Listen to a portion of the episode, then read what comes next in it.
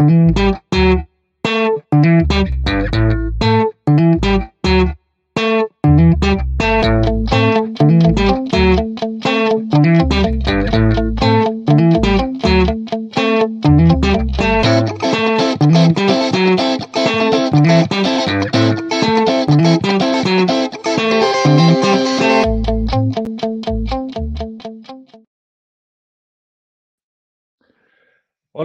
noches. Eh, bueno, pues iniciamos el tercer programa del programa al que no querrías venir.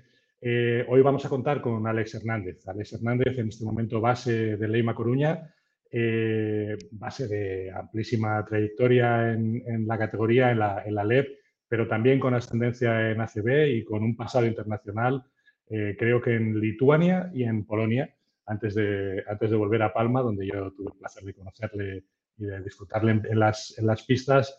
Después pasó por Murcia y ahora, como digo, pues está, está en Coruña, ¿eh? rehabilitando, recuperándose de, su lesión. Em, voy a empezar presentando a mis compañeros. Eh, hola Alex, ¿qué tal estás? ¿Qué tal? ¿Cómo estamos? Fenomenal. ¿Qué tal han, qué tal han ido los rayos? Hoy tenía rayos, ¿no? Sí, nada, bien, bien. No, no, no, ha sido, no sido los gamma como Bruce Banner, pero bueno, los rayos X no me han dejado ninguna secuela. No te han dejado ninguna secuela, ¿no? Es el parte de lesionados que tenemos que ir dando eh, poco a poco. Tengo una, tengo una secuela que es una lucecita ahí en la cámara, ahí debajo, que ahí tengo que jugar con ella. Sí, esto es como lo de la mosca, ¿sabes? Sabes que había, eh, sí, en las televisiones había una mosca y siempre pues, te toca a ti. Buenas noches, Palma, ¿qué tal estás? Buenas noches. Bueno, pues bien, aquí estamos. A ver qué tal lo pasamos hoy, que seguro que lo pasamos como la semana pasada. Seguramente que sí. ¿Tú has tenido alguna, alguna revisión de tu lesión? ¿Qué tal va tu espalda? Nada, yo estoy en fase de ten paciencia que esto es largo. Es una putada que te lo digan, pero. Tú relájate y tose, tose y relájate, ¿no? Te dicen tose y relájate. Mejor que no tosa porque es putas. Tampoco empecemos, ¿eh? Buenas noches, Moja. ¿Qué tal estás? Hola, buenas noches, chicos. Bueno. Así me gusta el sofá, como un marqués, tío. La verdad que aquí la pierna en alto, disfrutando con vosotros, tranquilidad. Pero ya mejor, ya por lo menos haber avanzado después de dos meses. Y bueno, eh, sabiendo que esto ya cada día queda menos. ¿Y te dan muchos chuches para quitarte los, dolores o, estás sin chuches? Bueno, bueno, son, la verdad es que hay para dormir, hay para elegir, hay, ¿sabes? A cada horario tienes para más dolor, menos dolor y ahí estamos jugando con ellas. Pero bueno, intentamos no abusar de ellas, que hay que avisar desde aquí. Cautos, chicos, las pastillas, ya sabéis, las golosinas, con mucho cuidado. Con mucho cuidado. Muy bien. Eh, buenas noches, Alex. ¿Qué tal estás? Hola, ¿qué tal? Buenas noches. Estoy bien. Viendo, viendo el parte médico, creo que no soy, no, estoy tan mal. Porque la verdad es que la presentación ha sido, ha un poco drama. Escuchar, escuchar el parte médico. No sabía que la cosa estaba así. Ya, lo siento. La cosa, la cosa está jodida. Mira, somos, somos dos rodillas, moja recién operado. A mí me operaron eh, en febrero eh, y, dos espaldas, Juanma y, y Alex. Y bueno, ahora con tu, con, tu rodilla, con tu rodilla ya somos tres, vamos ganando. Sí, no, sabía, sabía, la tuya, sabía la tuya, Carlos, pero no, no, sabía, no sabía del resto. Noche de rodillas, entonces. Por desgracia, sí. Aquí no, aquí no te puedes venir abajo, Alex. Aquí no vas a dar pena tú solo. No, no, hombre, no. Aquí te vas a sentir como en casa. Ya veo, ya veo, ya veo que. Sí, te hemos visto en alguna foto ya. En... las penas y. sí. Te hemos visto en alguna foto en redes sociales y con, el equipo de los chavales, ahí con. Tú con las muletas. O sea que no, sigues, sigues entrenando, sigues. Sí. Eh, bueno, después de la operación que fue el, el 6 de abril, eh, bueno, pues como sabéis, los primeros 15 días que son más complicados, los primeros 10-12 días.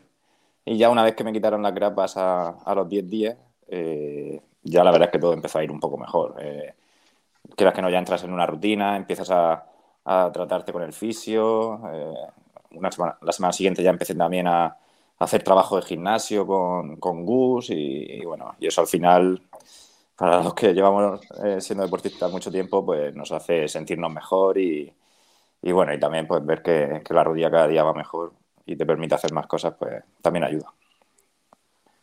¿Qué te iba a decir? Tú, en, tu lesión es el, es el cruzado que estaba, en principio estaba eh, parcialmente roto ¿Y se, ha visto afectado alguna otra, el menisco, el, lateral interno o es el cruzado y ya está? Sí. Eh, bueno, al principio eh, no es que estuviese parcial. O sea, en la resonancia parece bastante claro que, bueno, es claro que, estaba roto totalmente. Eh, y luego en los meniscos también hicieron sutura, lo cual, bueno, va bien que no me tuvieron que quitar parte del menisco ni nada.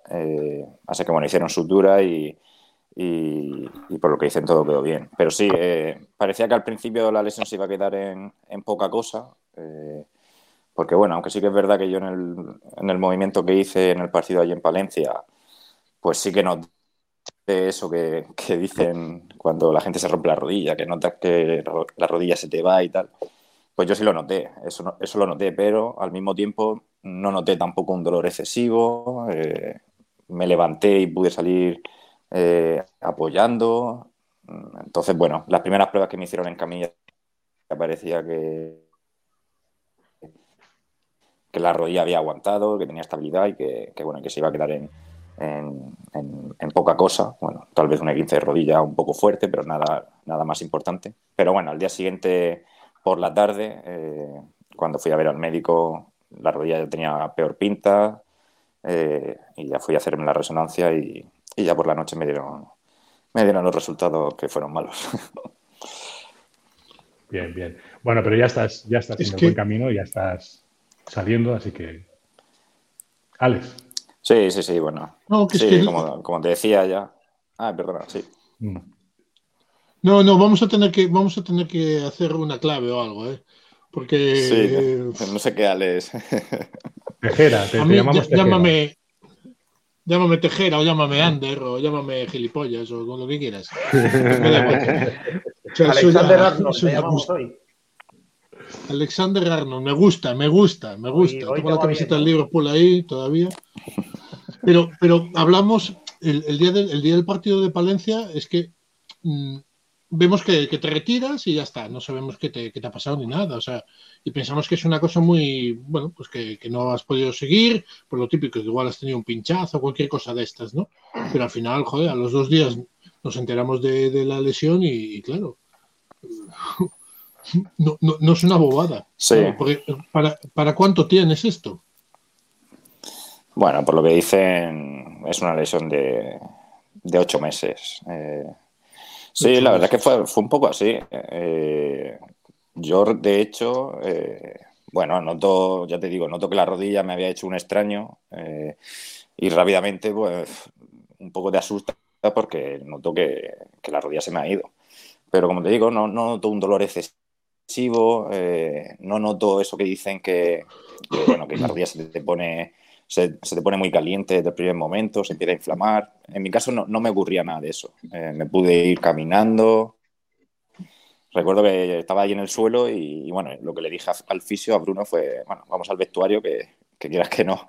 Eh, cuando estoy en el suelo, eh, sé que mi familia, mi mujer, pues, están viéndolo y tampoco quiero que, esté, que se asuste. Entré, al vestuario, me hicieron las primeras pruebas en camilla y me acuerdo de escribirle a mi, a mi mujer, que ya me había escrito, ya, bueno, en un grupo con mis padres y mi hermano, y decir, oye, que, tranquilos, que, que, no hay nada grave, parece que se ha quedado en poca cosa. Y de hecho me puse hielo y salí a ver el partido, salí al campo a estar con los compañeros sí, sí, sí, eh, por la noche la gente me preguntaba, sí, por la noche la gente me preguntaba y, bueno, yo decía eso, decía, nada, tranquilos, que, que, se va a quedar en poca cosa. Eh, para el partido, me acuerdo que decía, para el partido de Girona, que era en 3-4 días, seguramente no, pero yo creo que al siguiente no vi sí y tal. y, bueno, ah, incluso a la mañana siguiente igual, pero ya es verdad que por la tarde, pues sí que tenía la rodilla más inflamada. Eh, y ahí sí que empecé a, asimilar que podría ser una, lesión grave después de ver al doctor. Después de ver al doctor ya me fui a hacer la resonancia y bueno, y así fue. ¿Y le das muchas vueltas en la cabeza o no? Eh, bueno, le di muchas vueltas, sí, sí. Eh, piensa que, bueno, yo fui por la mañana, yo me levanté, me levanté bastante bien, fui a pasear, o sea, fui caminando a la, a la clínica del fisio, también me hicieron, me exploraron, las exploraciones seguía, en camilla seguían siendo bastante buenas, eh, tenía estabilidad y bueno, parecía que, eso, que la rodilla había, había aguantado.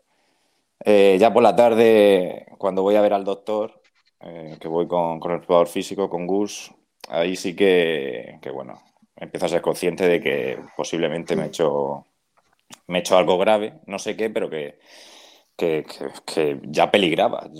Por mi cabeza pasaba que peligraba el final de temporada.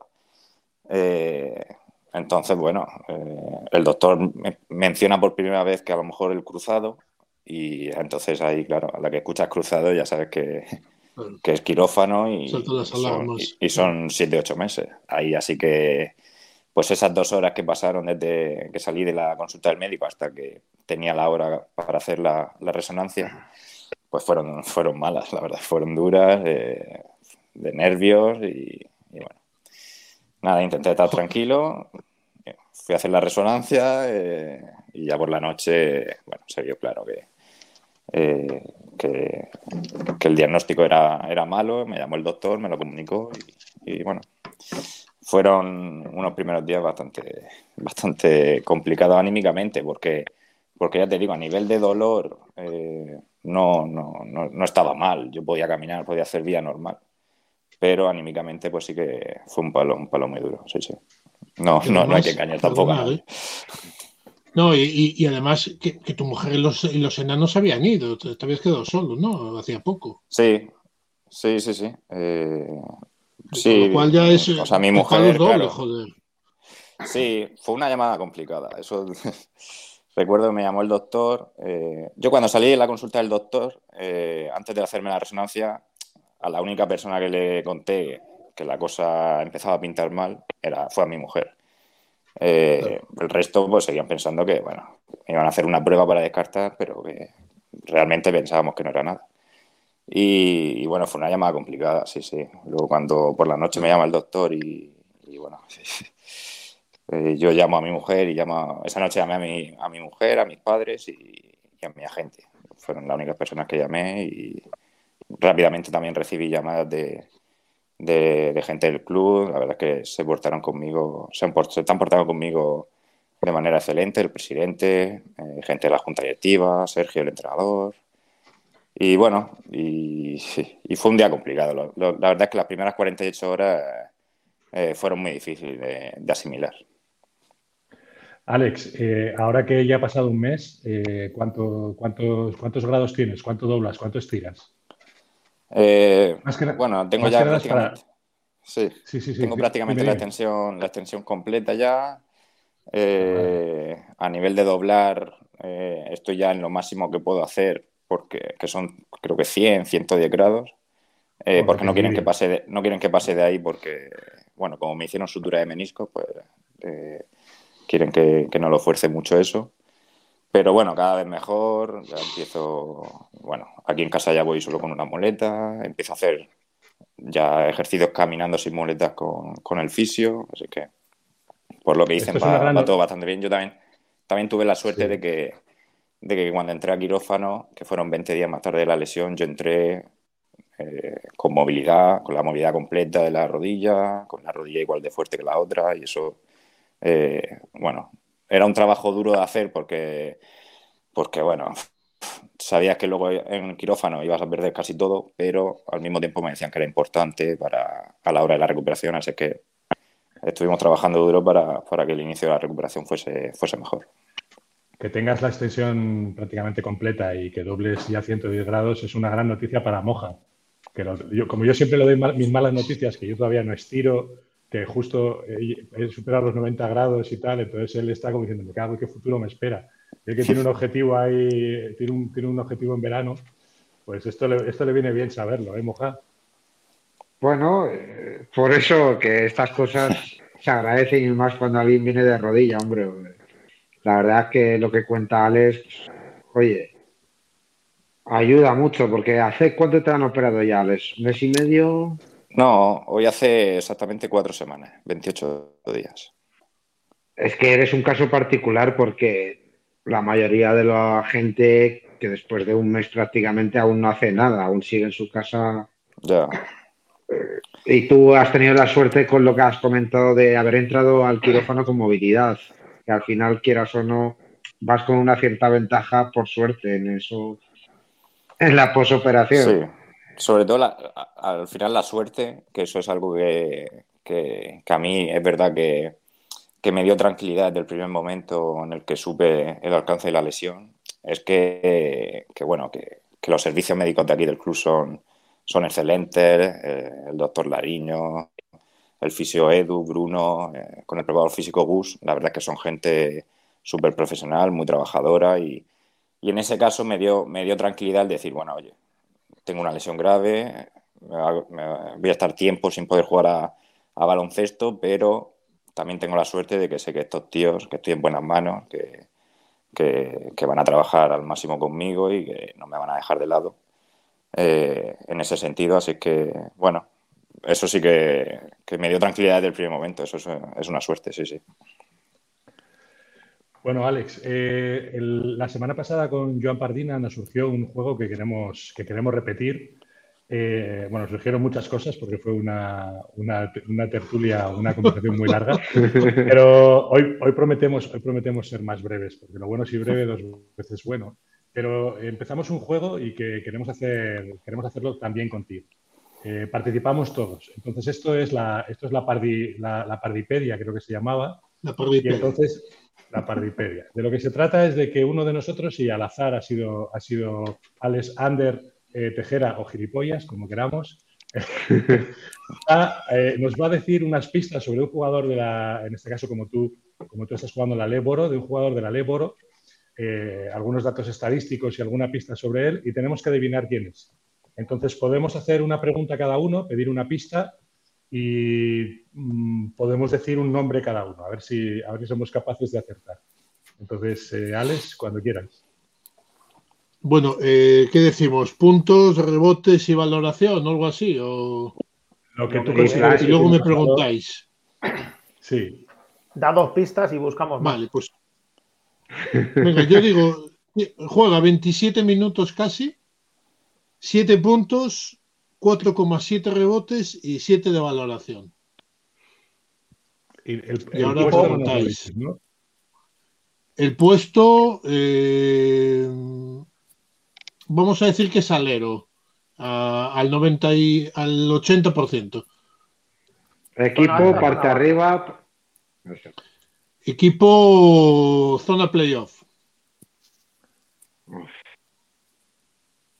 Zona playoff. Vale, vale, vale, Venga, faltan preguntas por abajo. Zona playoff, ah. nueve primeros. Los de la parte de abajo, por favor. Alex, ¿puedes preguntar algo? Mm. ¿Jugó la Copa Princesa? No. No, no, ni, cerca. Ni, cerca. No jugó la Copa Princesa ni estuvo cerca, con lo cual tampoco es de Lleida. Eh, es de Cáceres, es de Cáceres. Es de Cáceres. Carlos Toledo. Ay, perdón, que tenía que preguntar algo. Eh, eh, ¿Es murciano? Se llama como yo. ¿Es murciano? Es murciano. No es murciano. Hostia. Juan Rubio está lesionado, el pobre hombre. De hecho, no es nacido en España.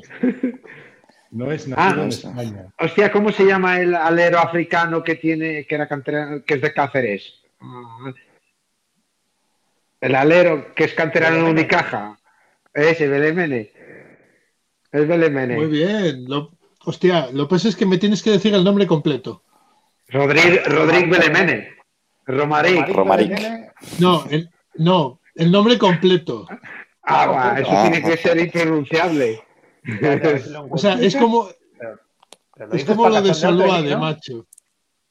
Lo dices para cachondearte. ¿no? Bueno, para, para me, me, quiero cachondear del que se atreva, vamos, me da igual. Eh, pues desde el principio era el nombre que tenía.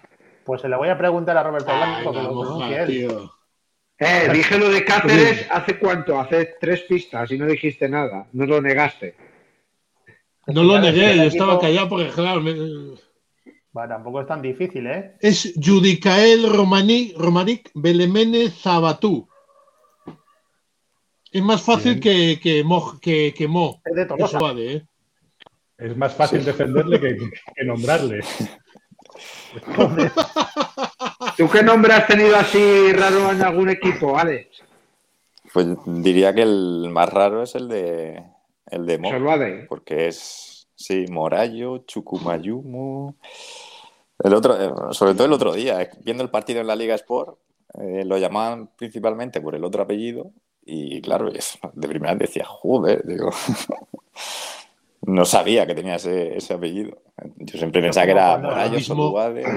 Eso es cuando la madre se enfada que te llama por el nombre completo. Pues la madre esto tenía jodido, ¿no? Sí, sí, sí. El día que y por ahí entonces mismo. Ay, perdón. No, no, iba, a decir que, que de ahora mismo, eh, hostia, ha dado un paso adelante y está en, un nivel de, de, otra liga, ¿eh? Totalmente, totalmente. La verdad es que bueno, está jugando a un nivel de todo, ¿eh? A nivel de acierto, nivel de a nivel defensivo, nivel de toma de decisiones. La verdad que, que está, está haciéndolo genial y, nosotros nos estamos beneficiando de, del nivel que, está jugando. El día, el día, que le tuvimos en, tirando de tres, nos decía que Sergio le decía que, que, sea, que fuera más agresivo de cara al aro, ¿no? Y, y hostia, se lo ha tomado literal, ¿eh? ¿eh? ¿El día que fue o el día que.?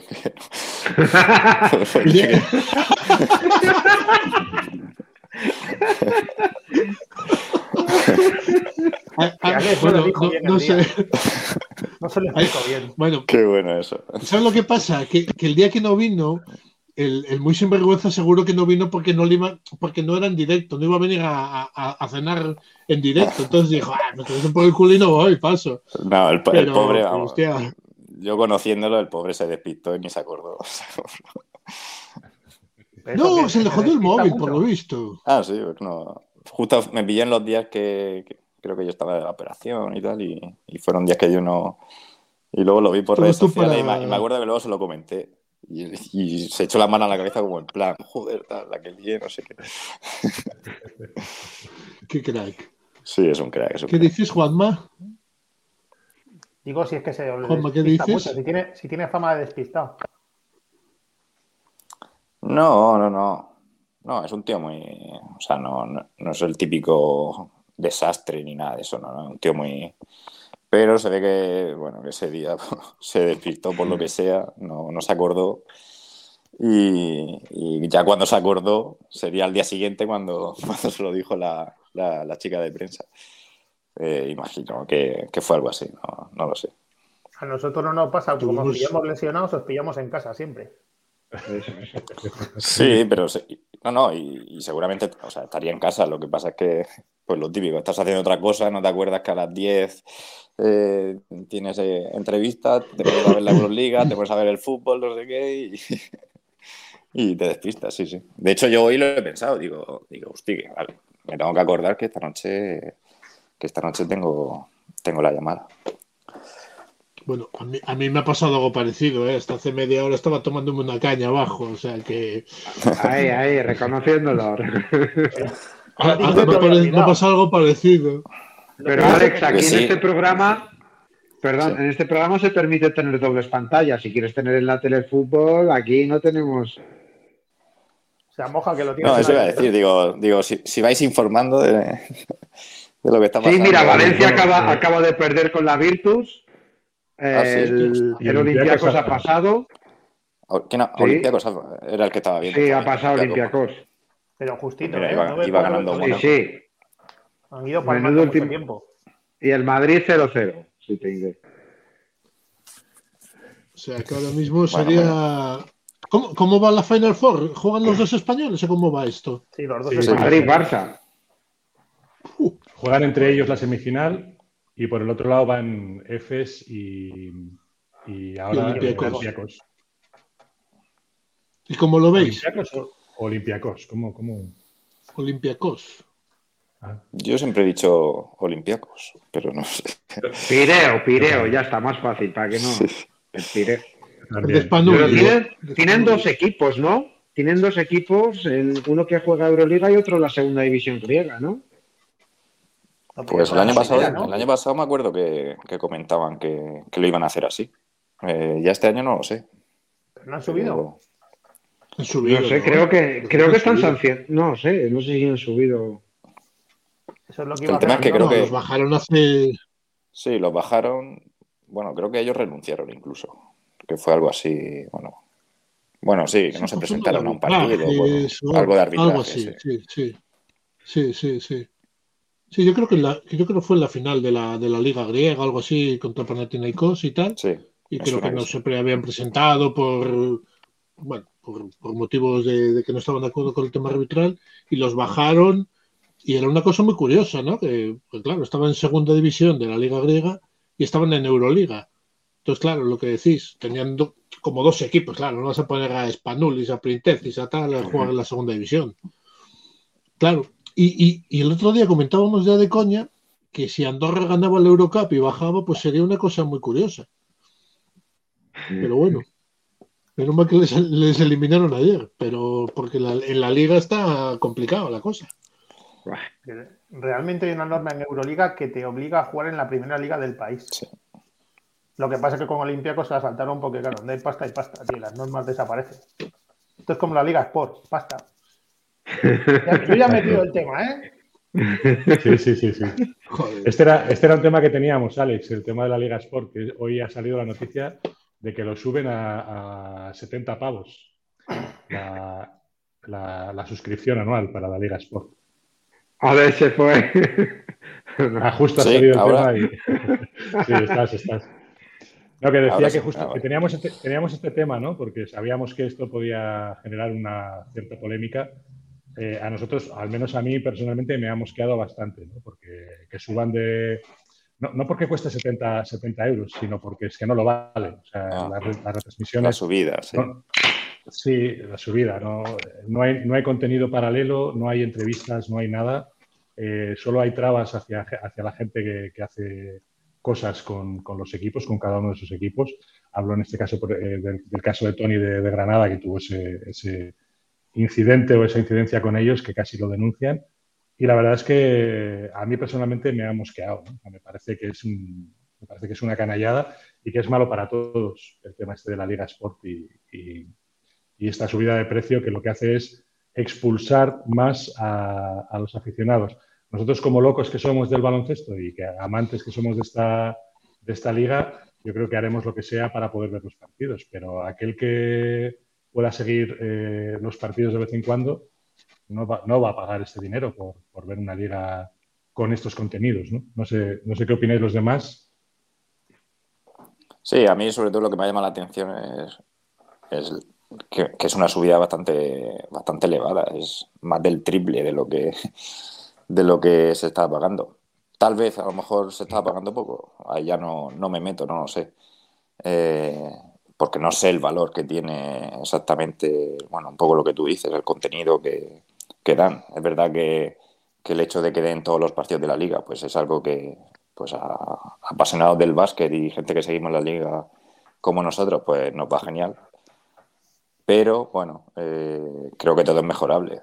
Entonces, bueno, a mí lo, sobre todo lo que me ha llamado la atención es que, es una subida eh, bastante elevada, bastante elevada. Pero ¿no creéis que os perjudica en general a los jugadores para que se difunda vuestro juego? Porque al final estás pagando lo mismo por ver Euroliga que por ver la Lemboro y mucha gente va a decir, me voy a Euroliga. Bueno, es verdad, también es verdad, eh, hay que decir que todo ha, ha subido. Eh, el otro día a mí me enviaron de Dazón, que también para el año que viene lo suben. Eh, ver la ACB, pues te que gastar una pasta también, porque, porque no solo te venden la ACB, sino tienes que coger todo el pack de deportes, de Movistar y, bueno, al final tú quieres ver la ACB, pero, pero te, estás, eh, te estás metiendo en un pack de deportes que seguramente te interesaba solo la ACB y estás pagando también un, dineral. Entonces, bueno, eh, yo estoy a favor de que, o sea, a mí lo que me gustaría es que eh, se hiciera solo un pack para, para la Lesboro. La Liga Sport pues, ofrece otros deportes, seguro que, que también tienen su público, pero bueno, en mi caso yo de la Liga Sport eh, solo veo la Leporo, o sea, no, no, veo otros deportes. Entonces, pues bueno, eh, creo que sería una manera en la cual pues, podrían reducir, reducir un poco el precio y, y harían, yo creo que, que, realmente los aficionados pues no, eh, no se distanciaran y no, y no perdiesen, no, no, se, no se dieran de baja. No sé cómo va a quedar eso, la verdad es que me ha, me ha sorprendido cuando lo he visto esta tarde, pero, pero bueno, pero la, eh, subida de la zona es solo la Euroliga y la Eurocup o incluye más deportes también. Porque van a meter también, la fútbol profesional. Sí, tienen, más cosas. Tienen algo de la Premier, tienen. Sí, pero el año que viene. sí, tienen la Premier entera, el año que viene tienen algo de fútbol. Por eso. De la primera división. Que yo había entendido que, metiendo la primera división, ahí van a hacer packs, pack fútbol y pack baloncesto por separado. Ah, sí, pero ya cobran de más por los derechos de un lado es decir, ha pagado ya más Dazón porque Movistar, ya luego es todo dinero, al final forma, por mucho que se lo incluyan al cliente, al final lo tienen que cobrar de algún lado. Pero mira, yo lo que has dicho, Alex, yo mira, pongo una, un ejemplo que a mí me gusta, no sé si conocéis la plataforma Footers, igual Alex si es seguir el Real Murcia, pues igual la tiene. Y, y, digo que es una plataforma, mira, que ha llegado al fútbol de la primera, eh, Real Federación, esta categoría que han creado ahora, que era la exenta segunda B. Y oye, mola pagar. Yo la verdad que la tengo en la aplicación y joder, hacen vídeos de partidos, se le ocurran. Eh, vale, es una, es una plataforma recién llegada. Igual lo que dices tú, igual que podrían hacer esas cosas en la Leboro, que al final no deja de ser. Hasta tú te acuerdas, sabes que has jugado una de las mejores competiciones de Europa, que era la Leboro. Al final, se está lo que. Totalmente. A ver si esta subida de precio va acompañada de, de, bueno, de más contenido, de, una mejora en la calidad y demás. Pues oye, yo creo que, no está tan mal, por mucho que nos haya sorprendido. Eh, es verdad que yo creo que, esto de la Liga Sport eh, ha mejorado a lo que había de la CEPTV, que bueno, que siempre había problemas para ver los partidos y demás. Y bueno, y es una ventaja el hecho de que puedas ver todos los partidos de la jornada, pues, pues oye, la verdad es que es un avance. Eh, ¿Cuánto vale eso? Pues bueno, pues para unos será un precio justo, para otros no. Eh, es algo. A ver, sabiendo lo que le pagan a los clubes, Alex, a ver, al final las cuentas son muy claras. No, no tenemos ningún problema en, en que se siga pagando, etc. Lo que pedimos es eso que, que la Liga Sport TV eh, se involucre más en meter las cámaras a los equipos, conocer a jugadores. Al final, eso es, creo que sería el marketing necesario, no que les den a un club, no sé si estuvimos hablando otro día, 2.000 euros por partido, con tres cámaras y, esto es lo que hay. Y no es, lo que queremos es, si el producto vale, que al final tú dices, cada cosa vale su precio, pero que el contenido sea, que sea a la altura. Sí, totalmente. Dice, Dugatrol, que es uno de los nicks que salieron la semana pasada aquí, que os van a meter. Gatrol, Gatrol. Gatrol, que van a meter ¡ah! junto con la Lebro, la Fórmula 1, las motos, la Champions y la NBA. para compensar la subida.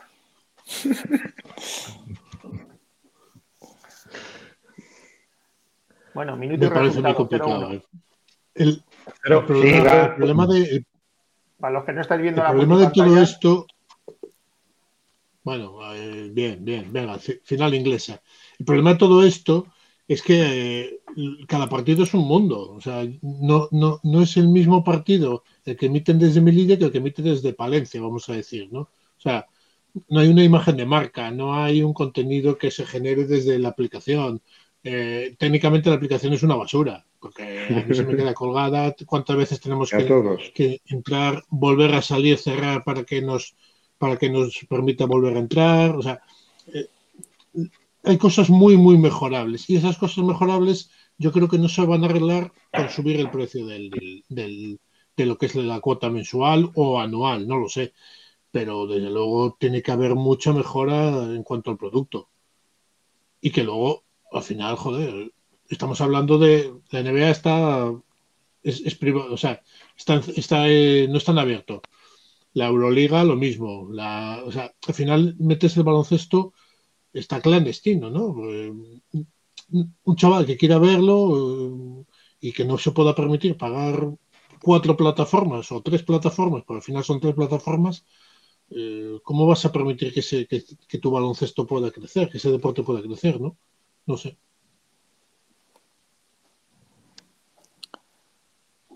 Así es. bien, bien, Alex, bien. Eh, Alex, yo sobre todo en esto lo que quiero preguntarte, tú que has tenido eh, experiencias internacionales, ¿cómo era esto de, de la visualización tanto en Lituania como en Polonia, el tema de los derechos y el tema de, que se vean los partidos o no? Pues, a ver, en Lituania eh, era en abierto. Sí, había una plataforma eh, para verlo online. De hecho, mi familia lo veía desde España porque veían los partidos, desde la propia página web de, de la liga. Digo en su día, ¿eh? no sé ahora cómo será. y luego allí, eh, pues prácticamente echaban en abierto casi pues, la mitad de los partidos de, cada jornada. Hay que tener en cuenta también que en Lituania el baloncesto es... Una religión. Sí, sí, sí, es lo máximo. Y, y la gente, pues bueno, eh, lo disfruta mucho, se juntan en los bares. Bueno, un poco lo que pasa aquí en el fútbol, pues más, mucho más. Entonces, bueno, Supongo que, es diferente. Y en Polonia, en Polonia sí que era sí que era de pago y, era más complicado. Recuerdo que, veías un partido eh, en abierto, un partido a la jornada y, el resto sí que era también una plataforma de pago, si no, si no recuerdo mal. Pero estaba a la altura de la liga y de las exigencias de, la gente. Eh, sí, por lo que tengo entendido, sí, las retransmisiones eran buenas, de buena calidad y sí, sí. Bueno, aquí, igual estaba bien sacar. No, perdona, perdona, Carlos. Aquí igual estaba bien sacar, pues eso, un partido a la semana que se pudiera ver en abierto. Eh, igual fomentabas así un poquito la liga. Yo creo que la Copa de la Reina habría sido una maravilla verlo en abierto, que la gente pudiera haberlo visto en abierto y no incluso censurando como se, se acabó haciendo. Pero, pero claro, porque, joder, tú ves un partido, ves mañana el, pues, el, el, partido nuestro, vamos a decir, ¿no? El, el Prat, el, Prat Leima. Pues, joder, pues igual mañana ves a unos chavales que ven a Crack, que ven a Soluade, que ven a, a War, que ven a Ibargüen, no Ibarguren, como el otro día decían, y que, pues igual un poquito el, el gusanillo, ¿no? En, en, en, esa chavalería. Entonces, joder, no sé, yo, yo aunque, aunque, solamente fuera un partido a la semana, estaría muy bien en abierto. Y comentaba antes Pablo también en el, en el chat, Pablo Alonso, que, ahora mismo, o sea, el, el, punto de partida de la liga no era dar todos los partidos en, en, directo, sino que era, me parece que dar tres partidos eh, por jornada, por lo cual, o sea, estás pagando, si encima te dieron tres partidos, o sea, que, que eso es una, una, cosa que los clubes sí que lograron eh, con alguna que otra reticencia por parte de alguno, pero sí que se ha logrado al menos dar todos los partidos en, directo. ¿no? Que decía que, siguiendo el hilo internacional, ya que tenemos la suerte de que Alex ha jugado en Polonia y ha jugado en Lituania, en la temporada pasada seguí un poco el, equipo en el cual jugaste tú, Alex, y que el año pasado estuvo, estuvo nuestro amigo Félix Alonso allí de, entrenador, ganando al CSK. Y la la, la VTV sí que se ve, se ve en abierto y tiene una plataforma, tiene una web increíble. Si sabes, si sabes polaco, ruso, es maravilloso porque te enteras de todas las estadísticas. Hay estadísticas avanzadas, hay, todo tipo de números y todos los partidos en directo ¿no? de, la, competición, de la Liga Báltica. ¿no? Está muy bien. Eh, en esa experiencia internacional, ¿tú cómo, cómo, viviste eso de jugar fuera de casa, Alex? ¿Cómo, cómo, cómo se lleva eso un murciano como tú, pues estar ahí en, en Polonia, en, Lituania.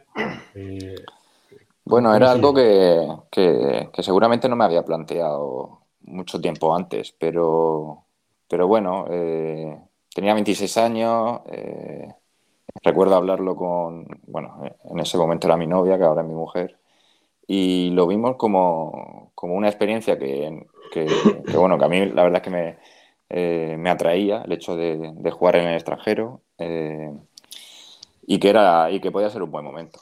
Y bueno, llegó la oferta de, Lituania eh, y la verdad es que sin conocer mucho ni de a dónde íbamos, pues bueno, la cogimos y la verdad es que fue una, gran experiencia. Este, a día de hoy creo que fue una de las mejores decisiones que, que he tomado en mi carrera, el hecho de, de, bueno, de, atreverme a salir un poco fuera, salir un poco de la zona de confort. Eh, lo cómodo al final, pues, pues es el, bueno, el jugar en España y tal, pero, pero creo que, era un momento bueno para mí, también para, bueno, no solo para crecer como, como persona y conocer una cultura nueva, sino también pues, para, para encontrarme con un baloncesto un poco diferente, eh, encontrarme con problemas, eh, tratar de solucionarlos y, bueno, yo creo que eso me, ayudó, me hizo, me hizo mejor jugador y, conocí gente, gente maravillosa en Lituania. Eh, de hecho, quise repetir y renové allí al, año siguiente, o sea que, fue una gran experiencia y, bueno, es verdad que ahora eh, no sé si, si, lo haría porque bueno, ya es diferente, eh, tengo dos hijos y tal, pero, pero por eso estoy contento de, en su día haber hecho, haber tomado la decisión de, irme al extranjero a jugar. Porque... Lituania, que has dicho como una religión el baloncesto, ¿qué te llamó más en Lituania a nivel deportivo? ¿Qué te llamó más la atención a nivel deportivo y a nivel de la vida normal en la ciudad? Bueno, la vida, el día a día es muy diferente. Eh, a nivel de horarios, por ejemplo, Allí, por ejemplo, a nivel de el horario de entrenamiento era muy tarde para lo que ellos entendían. Entrenábamos a las 6 de la tarde, que es un horario muy normal aquí en España. Pero rápidamente entendí que era tarde porque cuando salía de entrenar, pues las cocinas de los restaurantes ya habían, ya habían cerrado. o sea, era imposible prácticamente hacer algún plan, a no ser que el Zalgiris Kauna jugase partido de Euroliga, que entonces sí que todos los bares estaban abiertos. Eh, y bueno, era peculiar. Eh, bueno, es una vida totalmente diferente, pero eh, teníamos claro que si cogíamos, si tomábamos la decisión de irnos al extranjero, no lo hacíamos para, para comparar todo el tiempo. Anda, pues en España es diferente. O, no, no, íbamos con la mente totalmente abierta a conocer una, una, cultura nueva. la verdad es que también tuve suerte de que que caí en un vestuario que, me sentí muy cómodo y me sentí genial, tanto a nivel humano como a nivel baloncestístico desde el, desde el primer momento. Y, bueno, fue una, fue una buena experiencia. Eh, me permitió también conocer gente que a día de hoy son mis amigos, vinieron a mi boda 12 o 14 lituanos, o sea que, que fue, fue una experiencia buena. Eso, eso, parecía el Leima del año pasado, entonces. Sí. el año pasado eran cuatro, ¿no? Sí, sí, sí, Estaba, estaba Pechus, Osvaldo, Cile y Rolandas. Sí, sí. Y Alex, que se juntaba por ahí, parecía lituano más. Pues ya te digo. Yo lo que... bueno. Oye, lo, lo, que me han dicho es que la comida lituana no está muy buena, ¿eh? Bueno, pues es diferente también. Mucha eh, patata, mucha. Sí, bueno, pues. No, para mí no supuso ningún problema. Iba sopa del, la sopa del día, eso siempre en cualquier restaurante, que me encantaba, cualquiera que fuese. Eh, bueno, es verdad que a nivel, por ejemplo, el pescado, pues era malo. Era... Sí, sí. Apenas comía pescado, me diría casi nueve meses sin comer pescado. Y eso sí que lo echaba en falta. Pero, pero por lo demás, bien. La verdad es que, que no, no tuvimos problemas. Bueno, ya, te había comentado, perdón, perdona, Mojas, acabo. Te, había comentado tirando tres que, que, mi hija pues está allí, ¿no? Está, está viviendo en Kaunas. Es verdad. Primero me dice, me dice que es un pueblo.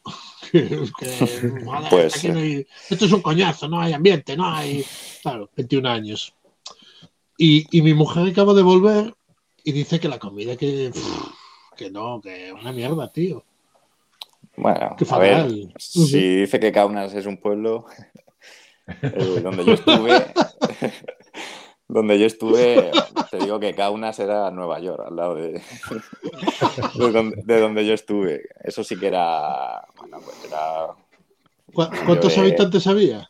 Pues no sé si eran 18.000 personas. era un... Nada.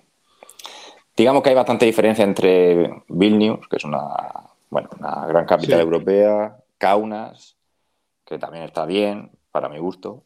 Luego a Klaipeda, que es una ciudad que está en la costa, que también está muy bien. Y es verdad que el resto de, ciudades, pues sí que, bueno, que están un poco aún en, desarrollo, por así decirlo. Pero, pero ya te digo, yo lo disfruté mucho y a nivel, al final, eh, cuando vas a, vas a jugar a baloncesto, y si a nivel de baloncesto el, el ambiente es bueno, tú vas a entrenar a gusto, te lo estás pasando bien, pues no te importa mucho que estés viviendo en una ciudad mejor, en otra peor.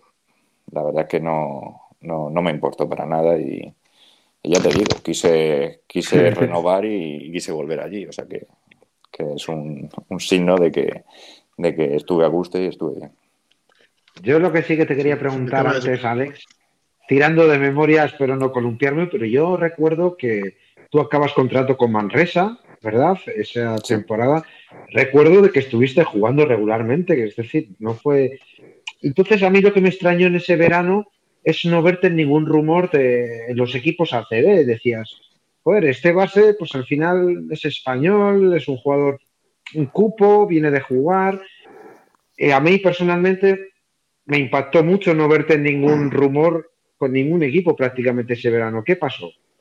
Eh, no, no pasó nada. Eh, yo creo que, esa última temporada mía en Manresa, mm, la primera vuelta, eh, seguramente hice pues mi mejor baloncesto que he hecho en ACB. La verdad es que esa primera vuelta fue muy buena. Eh, luego tuve, tuve unos problemas físicos, creo que fue a final de enero, principios de febrero, que me lastraron bastante a final de temporada. Eh, empecé a no poder casi entrenar, llegaba a los partidos muy justos, eh, el equipo empezó también a, a, sufrir, bueno, hicimos fichajes, yo empecé a tener menos protagonismo también, y entonces digamos que mi final de temporada no fue, no fue bueno. Eh, por un motivo o por otro, pues no, no, tuve, no tuve un buen final de temporada. Y eso me hizo, yo creo que, que salir al mercado en un, en un mal momento. Fui a Betis a hacer pretemporada, eh, estuve allí haciendo pretemporada dos, tres semanas. Bueno, había la duda de si iba a entrar o no. Pero, pero bueno, eh, en ese caso el entrenador, eh, Zantabac, pues bueno, buscaba otro perfil de jugador, no lo, no lo tenía claro y, y, ya cuando me vino la oferta, la oferta en firme de, de, Lituania, pues bueno, decidí que, que era el momento y, y, que bueno, que podía ser una, una buena experiencia volviendo a la etapa en Manresa, si no recuerdo mal, tuvisteis algún descenso deportivo que luego no se materializó. Sí, yo estuve seis años allí en Manresa y sí, tuvimos dos descensos. Dos descensos. De hecho, los dos seguidos. los, que llevamos muchos años, los que llevamos muchos años en LEP, hostia, nos ha jodido siempre el que ascendías, pero no llegabas a ascender. Lo veíamos desde abajo. El tapón que había. Vosotros desde arriba, ¿cómo notabais esa sensación?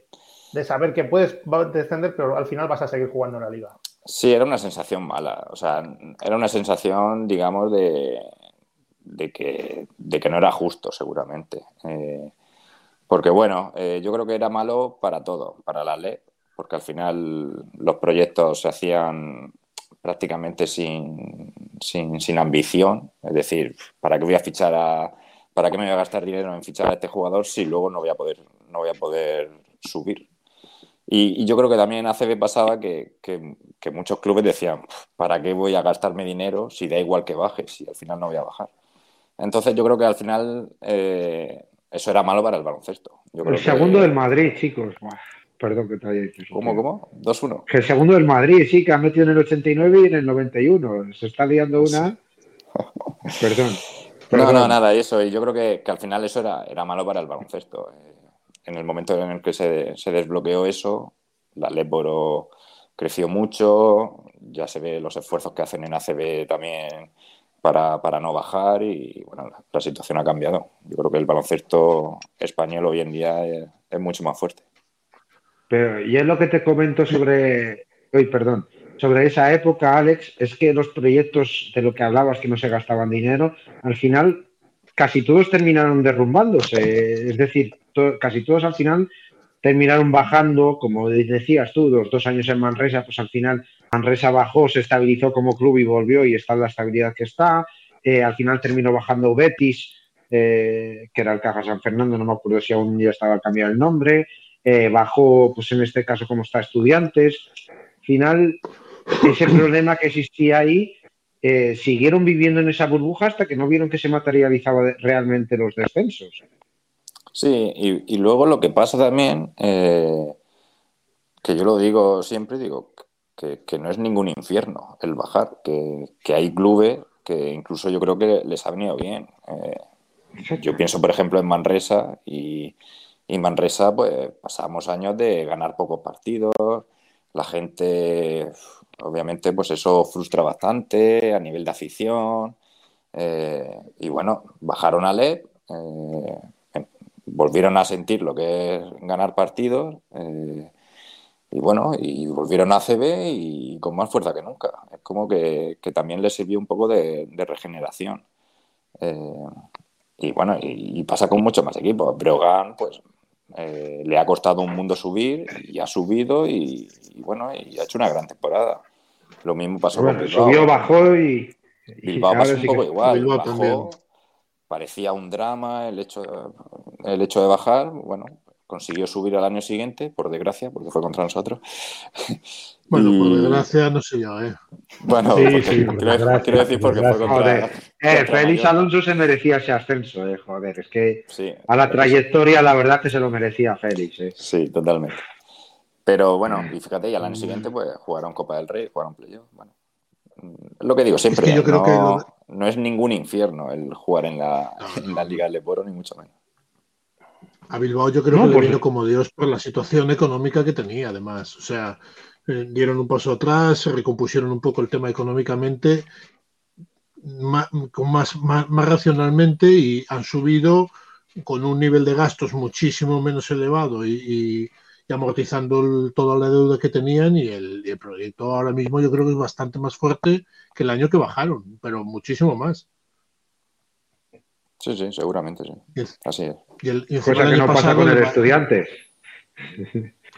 Claro, claro. Por ejemplo, eh, Bilbao en esa época, si no sube, no pasa nada, no desaparece como podría en el hipotético caso, porque yo recuerdo que Bilbao baja, hacen bien las cosas, hay una reestructuración en la directiva, en contratos ACB que se pues que no se renuevan, como Axel Herber, etc. Y por ejemplo, Estudiantes es diferente, ha, absorbido, no sé si contratos ACB como tales, pero sí, ha absorbido el contrato de Edwin Jackson, de Andrewsich, ¿no? Y, al final, pues estamos hablando de que... Sí, de Jurisic, perdón, que al final la presión de lo que decíais, que igual no ha hecho las cosas como, por ejemplo, Manresa o Bilbao, y eso al final es la presión extra que tienen ellos. Incluso, incluso Guipúzcoa, ¿no? Salían presupuestos de, de, LEP y, a mí me sorprendía muchísimo que el presupuesto en teoría, teoría, porque luego eso ya no lo sacan ellos, ¿no? El presupuesto de Guipúzcoa es de 1.300.000, pero de ese 1.300.000 hay una cantidad importantísima que va a amortizar la deuda. Entonces, claro, es, es otra forma de, orientar el, el proyecto.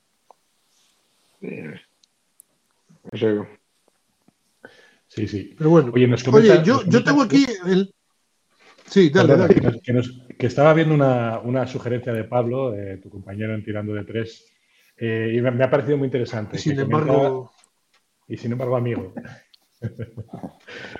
que comenta que cuando, cuando estuviste en el Barça en los formativos, que no te enseñaron a perder y que lo tuviste que aprender después. ¿Eso, eso cómo es? Sí. Bueno, era algo, sí, me acuerdo que lo, comenté con él.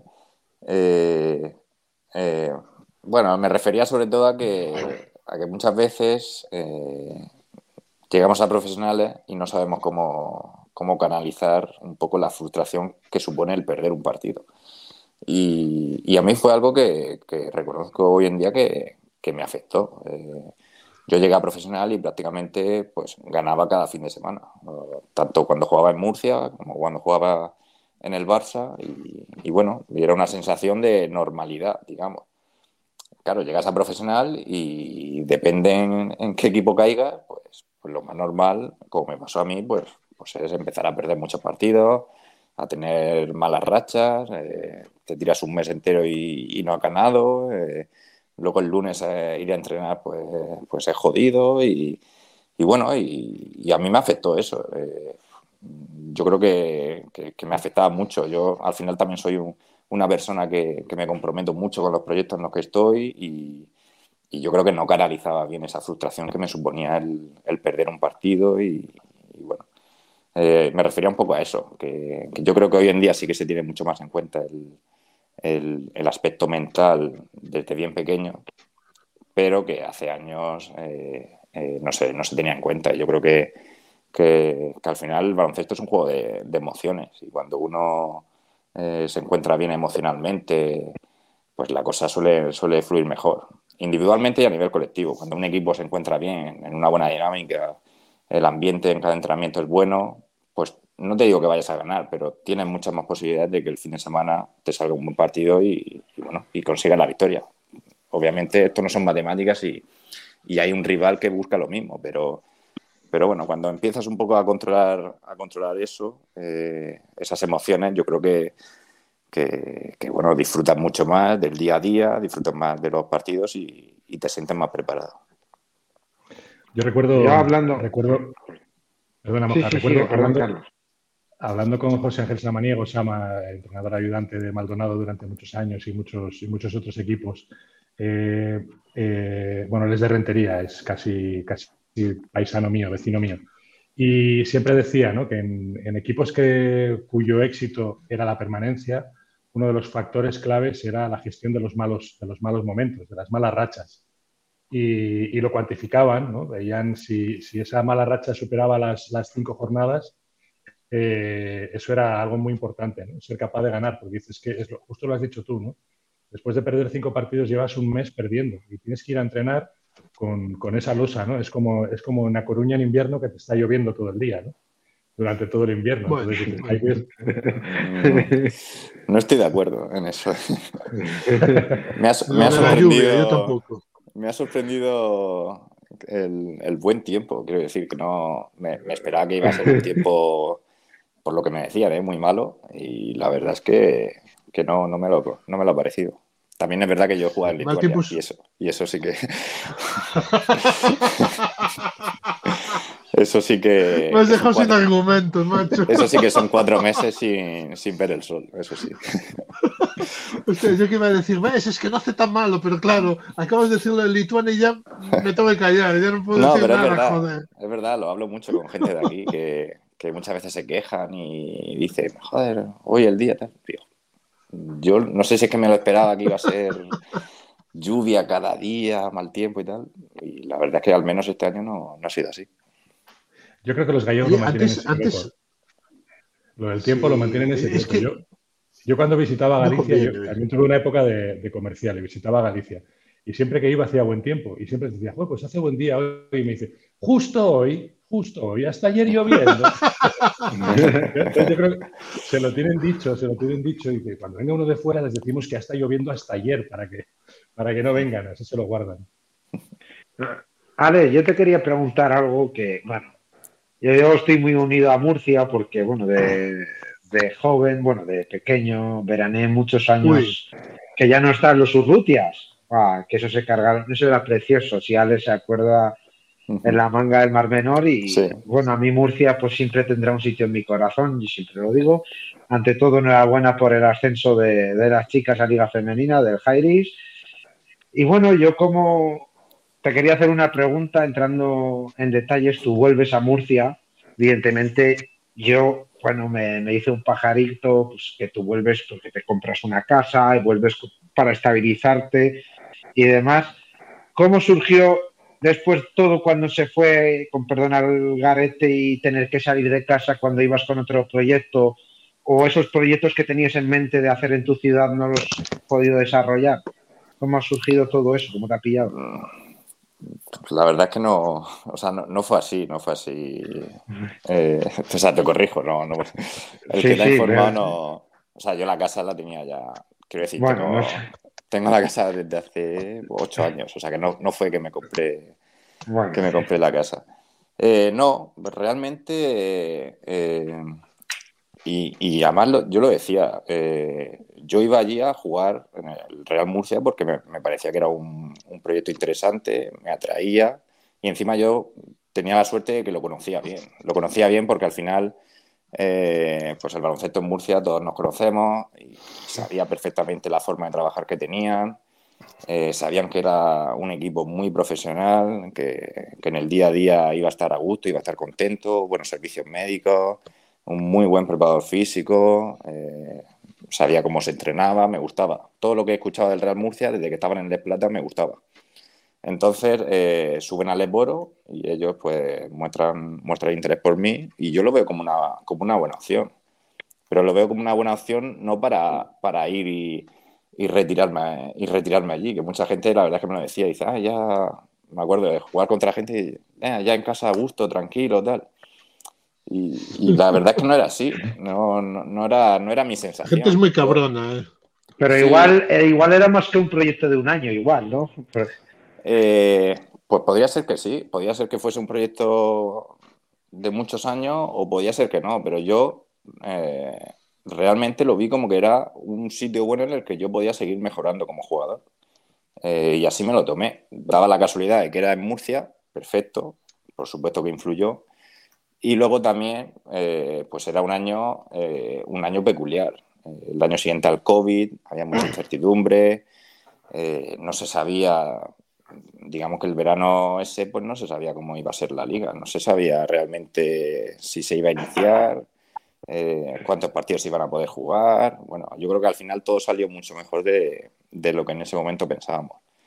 Pero yo realmente el motivo principal por el que fui a, jugar a Murcia es porque sabía que, tenía todas las condiciones eh, para poder seguir mejorando como jugador. Eh, que, se trabajaba bien, que era un club profesional, eh, con buen probador físico, buenos servicios médicos.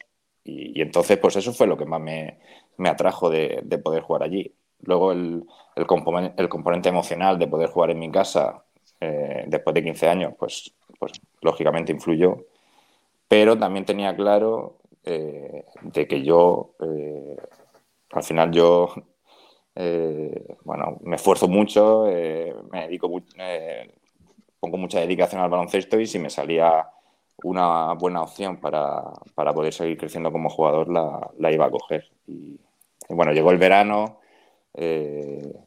ocurrió lo que ocurrió en Murcia, que la verdad es que, fue una pena porque parecía que el proyecto eh, pues la verdad es que tenía muy buena pinta, pero bueno, a nivel de patrocinio pues no, no, conseguimos tener el, el apoyo necesario, eh, pese a que bueno, la directiva la verdad es que lo luchó mucho y, fue muy, muy honesta. Eh, y bueno, y justamente yo tenía la oferta de, de Coruña, que, me parecía una, una muy buena opción y, bueno, decidí, decidí venir a Coruña eh, incluso antes de yo saber al 100% que, que el club del, Real Murcia iba a desaparecer. Yo sabía que, estaban teniendo complicaciones y directamente el director deportivo me lo dijo, me dijo, mira Alex, eh, como amigo tuyo que soy, te recomiendo que, si tienes opciones buenas que, las cojas, porque yo aquí no sé, no sé primero si vamos a salir, creo que sí, en ese momento parecía que sí íbamos a salir, pero no sé en qué condiciones. Entonces, eh, bueno, fueron muy honestos con, todos y conmigo y, la verdad es que en eso también se portaron, se portaron de 10 desde, el primer día hasta, hasta el último día. Porque, claro, la temporada que hacéis, macho, es para, aunque haya estado solo una temporada, es una pena como ha acabado, porque fuisteis, disteis mucha guerra, aunque la, categoría estuvo en dos grupos. Pregunten, pregunten el playoff. Sí, sí. Eh, bueno, fue, fue un año raro por el tema este de los dos grupos. Y, bueno, eh, la verdad es que éramos un equipo con mucha personalidad, yo creo. Eh, éramos un equipo muy trabajador. Y al principio yo creo que estuvimos media temporada que, yo creo que los resultados no, estaban siendo justos con, nosotros, por el trabajo que hacíamos día a día. Eh, es verdad que éramos un equipo con poca experiencia, digamos, en, en Leboro, pero eh, yo veía cómo trabajaba el equipo y yo estaba convencido de que las cosas al final iban a salir bien. Por suerte así fue, hicimos un, gran final de temporada, nos conseguimos meter en, ese playoff y, y bueno, y estuvimos a un paso de, poder, de poder jugar semifinales. Yo voy a barrer un Antes hablabas. Barre, barre. Quería dos preguntitas. Una, en tu época en Lituania tuviste opción de venir a Palencia baloncesto. Y la segunda es sobre Juan Rubio, que tenemos ahora en Palencia. ¿Tú te esperabas esta? Yo creo que es una gran mejoría la que, ha, la que ha tenido este año. ¿Veías que llegaba que tenía esta proyección? Y ya veremos dónde acaba. Eh, sí, mira, Juan Rubio, la verdad es que es uno de los jugadores. Bueno, es, un gran amigo mío. De hecho, hoy he estado hablando con él. Y. Otro de la espalda, ¿eh? Sí, sí, sí. Por suerte, por suerte va mejorando, por lo que me ha dicho hoy. Pero sí, ha pasado unas semanas complicadas, sí, sí. Y es uno de los jugadores que, a mí me han, más me han impresionado en el día a día. Es un jugador que, lo tiene todo para ser un, gran jugador. Una capacidad física, pues como no, como no hay muchas, eh, buena mano. Eh, bueno, la verdad es que, yo creo que este año él ha cogido ese punto de madurez, de solidez en su juego eh, y la verdad es que yo me alegro muchísimo por él. El año pasado ya nos dio mucho. Eh, allí en el Real Murcia eh, hizo un gran final de temporada. Yo creo que fue una de las claves también del buen final de temporada que hicimos. Y, yo creo que este año en esa posición de, de tres, de cuatro, se está encontrando muy cómodo. Está teniendo mucho acierto. Y con la capacidad física que tiene, pues la verdad es que, lo está haciendo genial.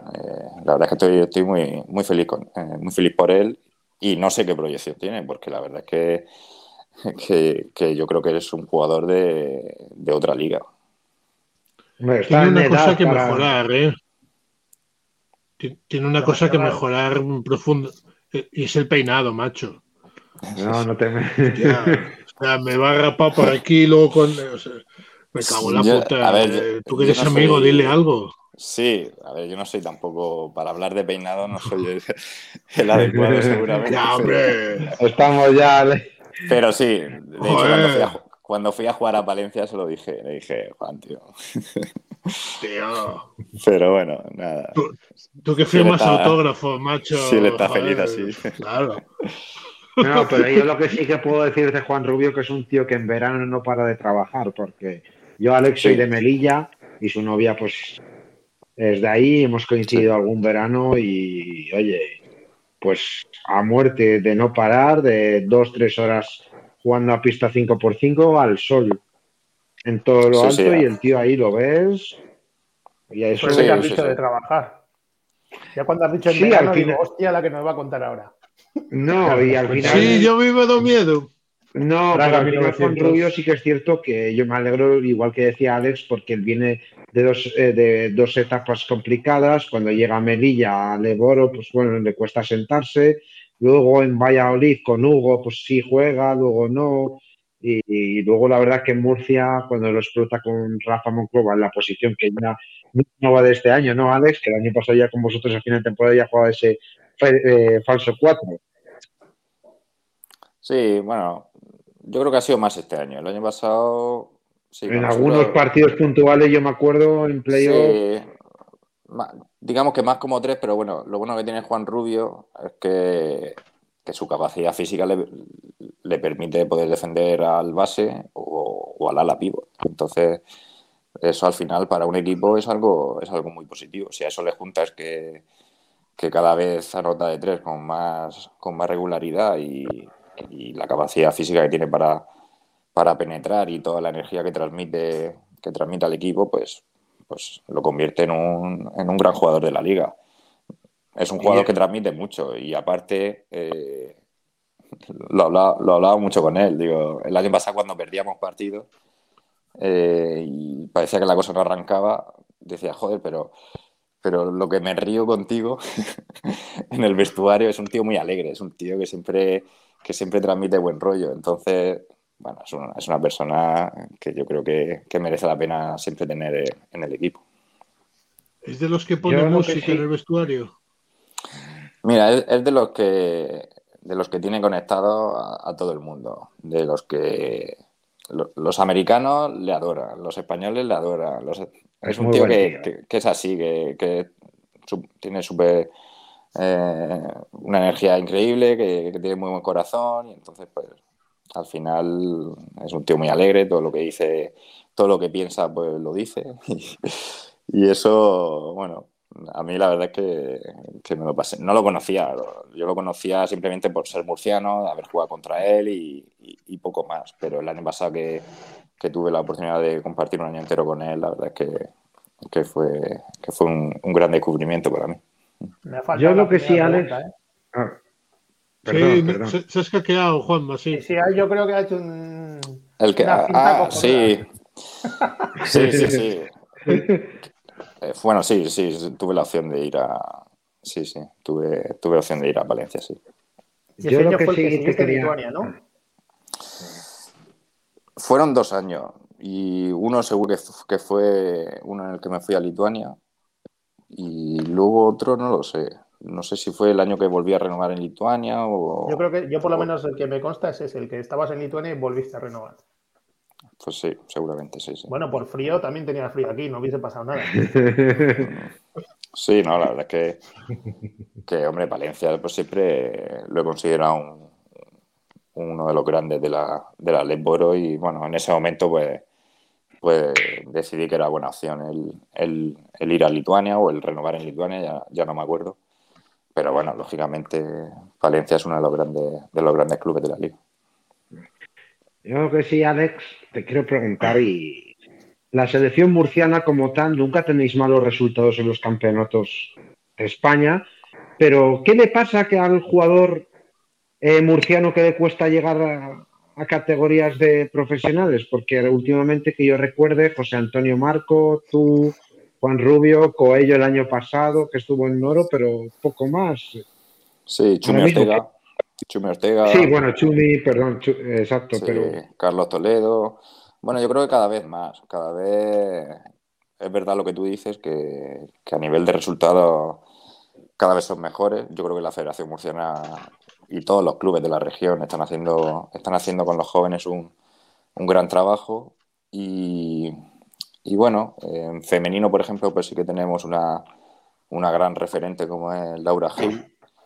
Y, y creo que en masculino, en, en, los próximos años, en los próximos años va a haber un, un, murciano que yo creo que va a dar mucho que hablar, que es Izan Almansa, que a día de hoy es, tiene 17 años 16, 17 años y, bueno, tiene una, gran proyección y bueno, yo creo que se está trabajando bien, que, allí los clubes y las federaciones están haciéndolo bien y se ven reflejados en los resultados de cada, de cada campeón de España. Ojalá que, en un futuro puedan salir pues, muchos más jugadores a, a nivel profesional.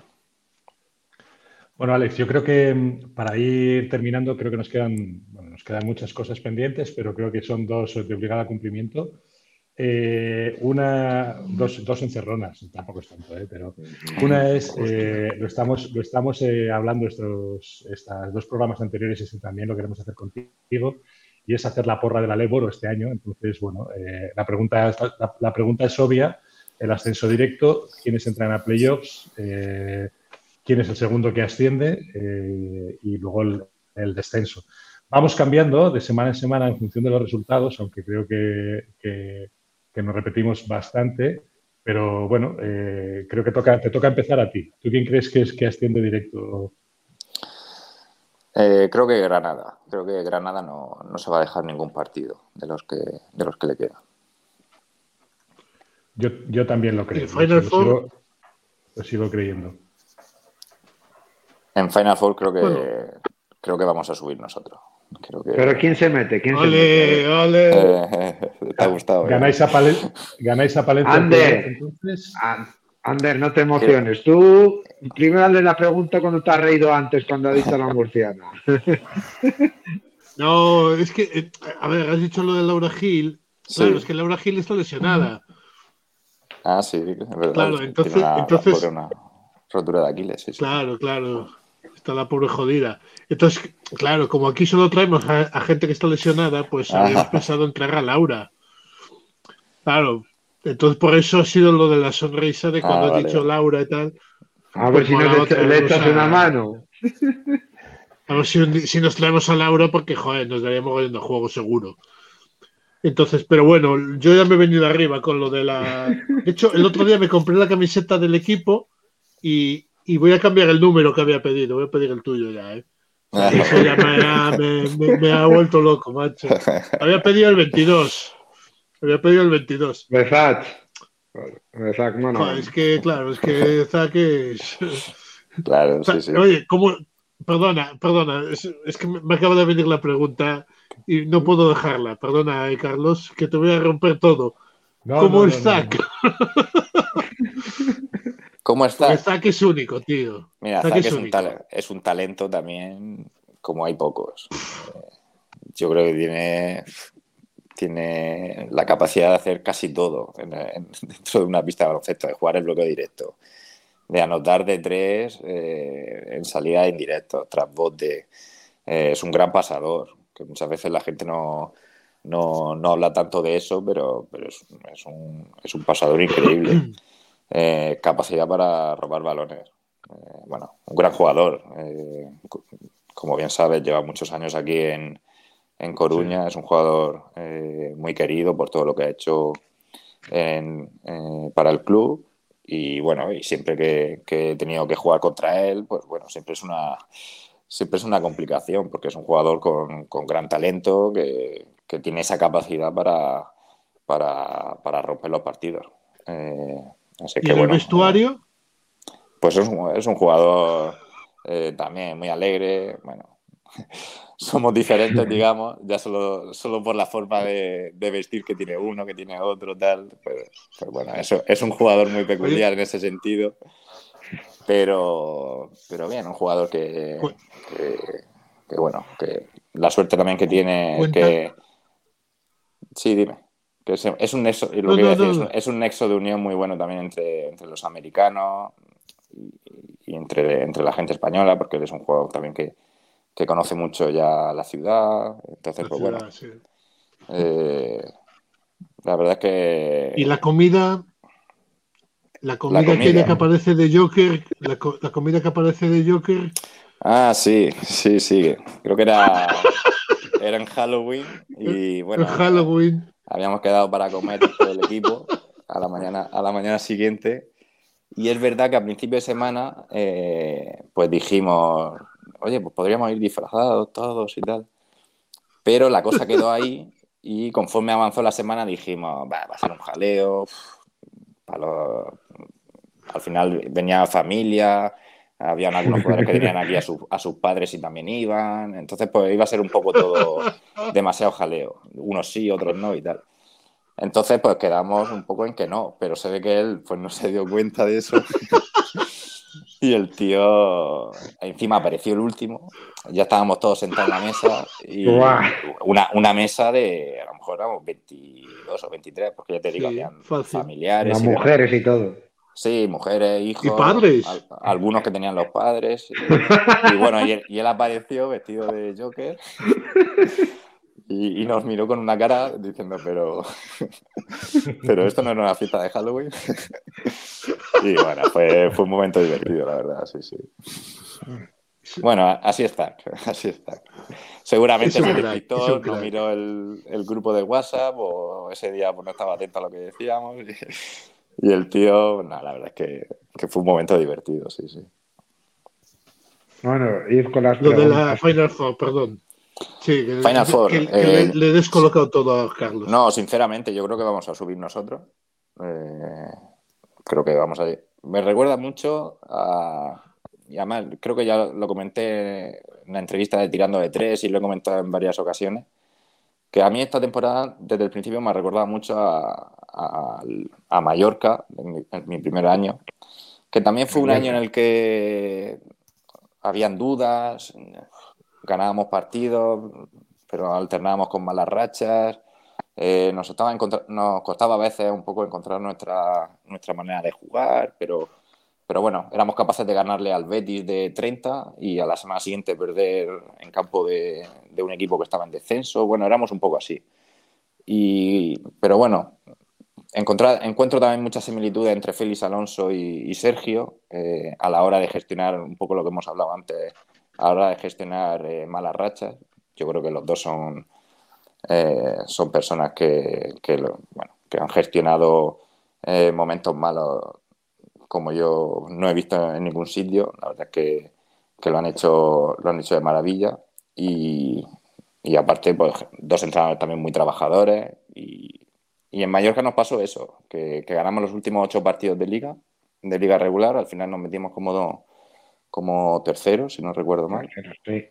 Y aquí pues llevamos cinco seguidas. Y si ganamos los tres que nos faltan, que ojalá así sea, pues también llegaremos con ocho victorias seguidas. Y bueno, más allá de que acabemos quintos, sextos, cuartos, no sé aún, pues creo que el equipo llega en un buen momento para, afrontar un playoff a cinco partidos y para poder meternos en esa Final Four. Creo que el equipo a nivel físico está bien. Eh, tenemos, yo creo que un equipo muy físico y, yo creo que en el playoff pues vamos a ser un equipo muy, peligroso. Por eso, por eso me decanto por, por Leima Coruña.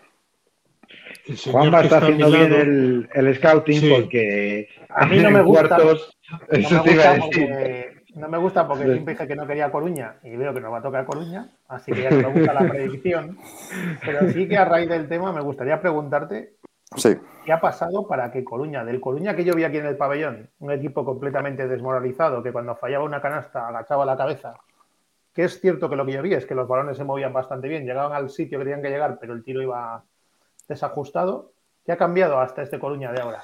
Bueno, pues mira, eh, lo, he comentado antes. Yo creo mucho que, en, que ojalá todas las temporadas fuesen perfectas, idóneas y siempre eh, no hubiesen malos momentos, pero la realidad es que, normalmente no pasa en casi ningún equipo eso. Y luego está un poco en, la clave está en cómo gestionar esos malos momentos. Eh, ya te digo, Sergio, yo creo que lo ha gestionado de manera idónea, eh, con trabajo, con exigencia, eh, por supuesto, pero, pero sin negatividad. Eh, relativizando, haciéndonos, haciéndonos ver en qué somos buenos y no centrarnos tanto en, las cosas malas. y bueno, yo creo que todo eso ha hecho que, que el equipo haya cambiado un poco ese estado de ánimo. Eh, tuvimos una gran victoria aquí contra, contra Lleida, eh, que, el equipo se encontró bien, al final quedamos de más de 20 puntos. Y yo creo que fue un partido, un partido en el que se cambió un poco el, el, el clic en la cabeza y bueno, nos dimos cuenta de que, de que podíamos ganar la cualquiera. Dos semanas más tarde le ganamos a estudiantes y yo creo que fue un poco también esa, esa confirmación y, veo al equipo bien, sobre todo lo veo bien en el día a día, eh, trabajando bien, con buen ambiente, eh, conscientes de, en el momento de la temporada en el que estamos y, es algo que me recuerda a esa temporada en Mallorca, que, que, el equipo llegó muy bien, llegó muy bien a final de temporada a nivel emocional, eh, ya no te digo a nivel físico o a nivel de acierto, te digo a nivel emocional que, que muchas veces eh, en estos finales de temporada, en los finales de temporada es la, diferencia entre, entre ganar partidos y perderlos. Ahondando lo que has dicho, porque has dado a entender como que Sergio la ha gestionado desde la tranquilidad, desde no relativizando el mal resultado. Tú sabes que al, aficionado le gusta más el entrenador que cuando las cosas van mal, que llegue alguien y diga, va, que saque el látigo y que haga trabajar a todo el mundo con dureza. Entonces, el punto de vista que está dando me gusta. Sí, eh, a ver, eh, eh, lo he dicho, o sea, desde el trabajo, porque la verdad es que Sergio es un entrenador muy trabajador, pero al mismo tiempo un poco desde la tranquilidad de, hacernos ver que no somos un mal equipo, que, que, teníamos que centrarnos también en el, en el, día a día, en los entrenamientos, que, que no teníamos que ir a los entrenamientos arrastrando el resultado. Eh, bueno, yo creo que, que, él ha gestionado muy bien todo eso. Yo creo que, que, Félix Alonso y él, tal y como he dicho antes, pues, pues presentan muchas similitudes en ese sentido. Porque, porque, bueno, por supuesto que hay malos momentos de la temporada, hay estados de ánimo, a nivel individual, ¿eh? a nivel individual, pues hay semanas que, que te sientes invencible y hay semanas que, que sientes que no, que no puedes jugar a baloncesto. Y eso, pues, pues a nivel de equipo también pasa. Eh, ya te digo, ojalá eh, las temporadas fuesen siempre bien, los equipos, el equipo siempre ganase partidos, no hubiesen problemas, el día a día fuese siempre bueno. Pero la realidad es que no es así, que casi todos los equipos se encuentran con problemas, con lesiones, eh, con el COVID, con lo que sea. Y entonces, pues yo creo que la diferencia entra, está en cómo gestionar eso. Eh, él siempre yo creo que, ha protegido al equipo, eh, pero dentro del vestuario nos hemos dicho las cosas claras siempre y, y, hemos trabajado, hemos trabajado para, para no solo cambiar los resultados, sino para cambiar también ese estado de ánimo que yo creo que nos hacía, nos hacía perder partido. Entonces, la, Final Four subimos nosotros y quién más. ¿Pero quién la juega? Eh, Valencia no. he, dicho que sube Granada, he dicho que sube Granada, entonces pues la. Eh, creo que Estudiante sería otro que la va a jugar. Bueno, no me voy a mojar mucho. Diría que, que los que tienen factor campo. Girona. Girona creo que también. Y, y Lleida. Y Lleida, sí. Por no mojarme, porque bueno, te digo que, puede pasar cualquier cosa, la verdad. No sé ¿Y la sede dónde te gustaría, Alex? ¿Cómo pues, Le digo a Alex Hernández, ¿alguna sede en especial te gustaría? Porque bueno, aún no se, aún no se sabe dónde se va a jugar. ¿Te gustaría algún sitio especial, Alex? Pues en el Wifi. Sí, me gustaría que fuese en el Wifi, la verdad. Si no, primero me gustaría que fuese en Coruña y si no, pues en el, en el Within Center. Yo creo que, que, estaría bien, sí, sí. Alex, ¿y los descensos? descenso? Ahí, bueno, ahí me va a costar un poco más porque, porque por ejemplo, Iraurgi el otro día me, impresionó lo bien que juegan. Eh, ya nos ganaron allí en, en Azpeitia, pero es que el otro día aquí es un equipo, es un equipo que aparte de tener eh, tres talentos como son los tres chicos jóvenes, Isoko, eh, y el otro chico, no me acuerdo. Hasley.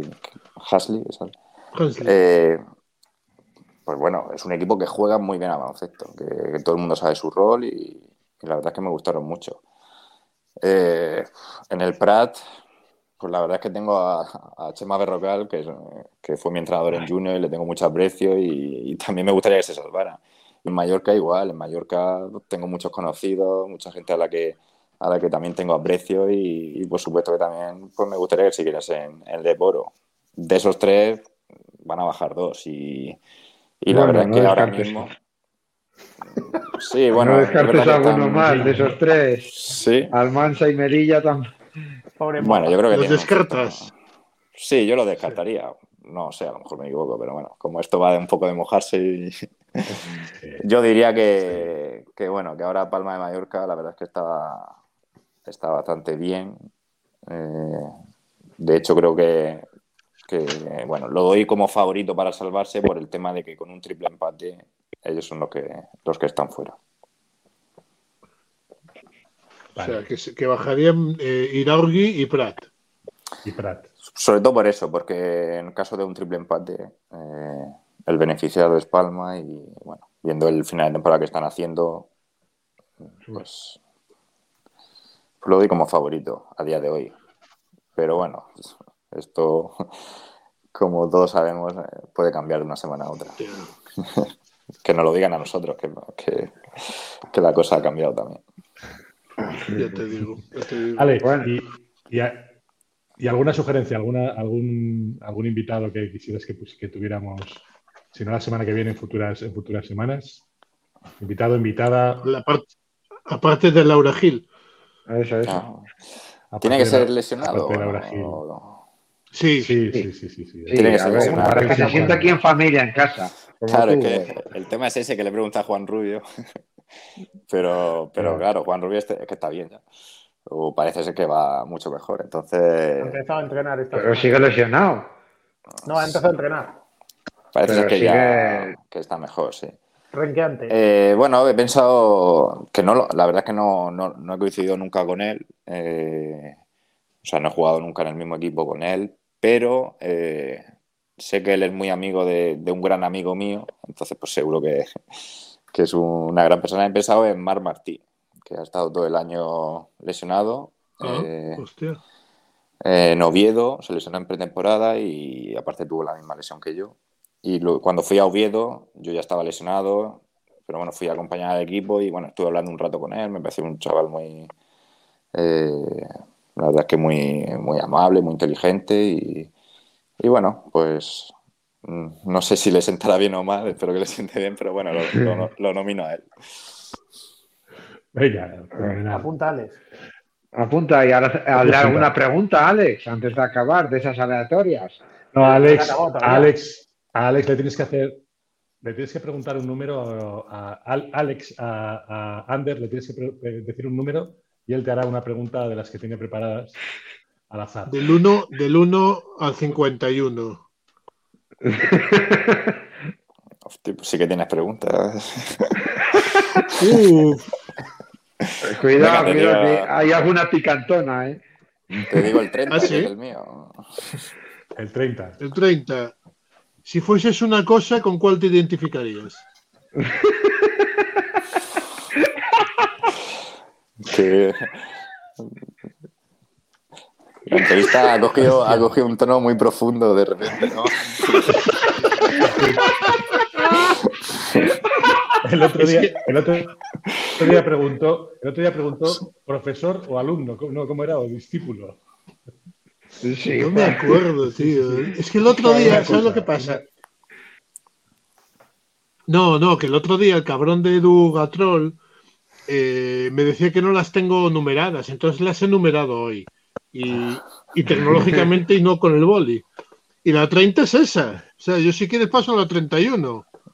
Pero. a ver la 31, ya, ya, por curiosidad, la 31, a ver de.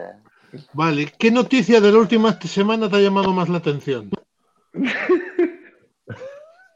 ¿A nivel deportivo? ¿A nivel. Mundial. No, mundial, lo que tú quieras, me da igual. Bueno, pues seguramente lo de. Lo de Pegasus. Yo creo que. Pensaba que eso pasaba. Pensaba que eso lo pasaba en las series, pero veo que no. Habrá que hacer una sección con más preguntas de estas, ¿eh? que si no, vamos entrando en acción así. Ah, sí. Tengo 51, tío, de verdad te lo digo. Bueno, Oye, pues, poner, añadir cuando quieras. es interesante. ¿Sabes lo que pasa? Que hay veces que por la noche yo me despierto y, y no me puedo dormir. Y estoy ahí, pa, pa, pa, pa, y digo, hostia, voy a apuntarla. Porque hay, hay veces que, me, que se me ocurren preguntas, a veces buenas. Y, joder, tengo aquí, ¿cómo gestionas las lesiones? O sea, pero es cuando me despierto por la noche. Sería interesante saber qué es para ti una pregunta buena, Alex. para ver el nivel de, si eres una cosa y una buena buena. Una buena buena. hombre, depende a quién y a qué hora. La respuesta más gallega acabas de dar. A mí me ha gustado como te han dicho por el chat, que es como tu recuperación de, de preguntas es como las estadísticas FED, ¿no, Alex? Hernández, ¿qué piensas? Ah, las estadísticas FED.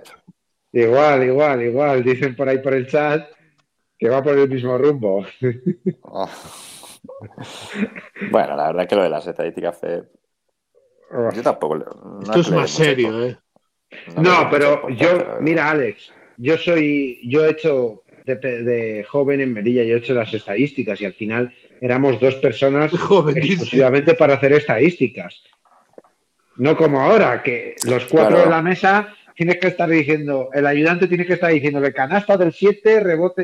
Es que no es lo mismo, yo entiendo. Claro, es más complicado, ¿no? Sí. Bueno, a mí, digamos que me lo explicaron un poco, que habían cambiado el. Sí, ahora ya no existe la, ya no existe una persona externa para las estadísticas, ahora lo hace la propia oficial de mesa. Que no están preparados, que no están preparados para eso, ni se les ha dado un curso. Pero bueno, no vamos a entrar ahora, que son las once y media y Gus mañana no perdona, ¿no? Sí, no, no, a las ocho y, cuarto estoy ahí en Riazor. Nos falta la sección de Moja, que está muy tranquilo hoy. No, la verdad es que como teníamos conexiones murcianas juntas y bueno, eh, Alex también es un padre de familia, entonces entrar en el picantón creo que, Sí, ya, una, vez, que eres padre ya no, no procede ya. Pero que no, se, refiere a él, hay que hablar de compañeros de equipo, ¿no? Sin nombre. No, no, pero, eh, pero Alex en Barcelona, que se fue tan joven, ojo, ¿eh? Mm. Alex, tú que te fuiste joven a Barcelona, ojo, ¿eh? que Barcelona es, una, es una ciudad muy especial para... No digo no, Barcelona como que es eh, el la ciudad en Las Vegas. Las Vegas. Bueno, yo creo, yo creo que podemos dejarle a Alex que se vaya a descansar. Sí, sí, que no le queremos que le castigue a Gus. Pues, no, no, el problema es que igual me castiga a mí, ¿qué coño? A ver si me, va, me, va, a poner a, el mismo plan que a, que a Berrayouco. Bueno, oye, está, le está funcionando, sí, sí. Sí, sí, eso sí, pero hay que hacerlo. Entonces... Y la pues nada, Alex, que... el año que ah. viene ya. ¿El qué, perdón?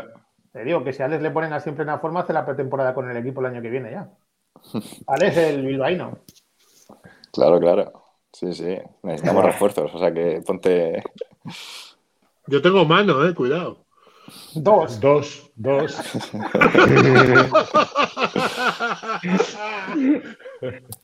Qué bueno. Bueno, bueno.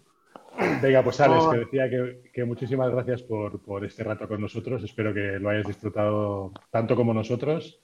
Y, nada, eh, que no te tengamos que invitar nunca más, que no quieras venir nunca a nuestro programa y que no te tengamos que invitar nunca más.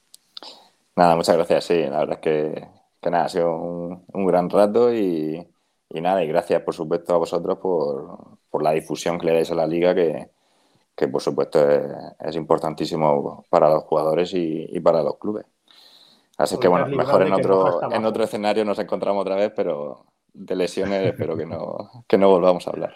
Nada, Alex, pero en la Final Four en la Final Four invitas tú la cerveza, ya que has dicho que vais a subir, porque nosotros iremos como aficionados, aunque no estén nuestros clubes. Por supuesto, eso dalo por hecho. Lo celebramos, el ascenso lo celebramos con, Ahí, una cerveza. La comida ya la negociaremos. Con unas bebidas.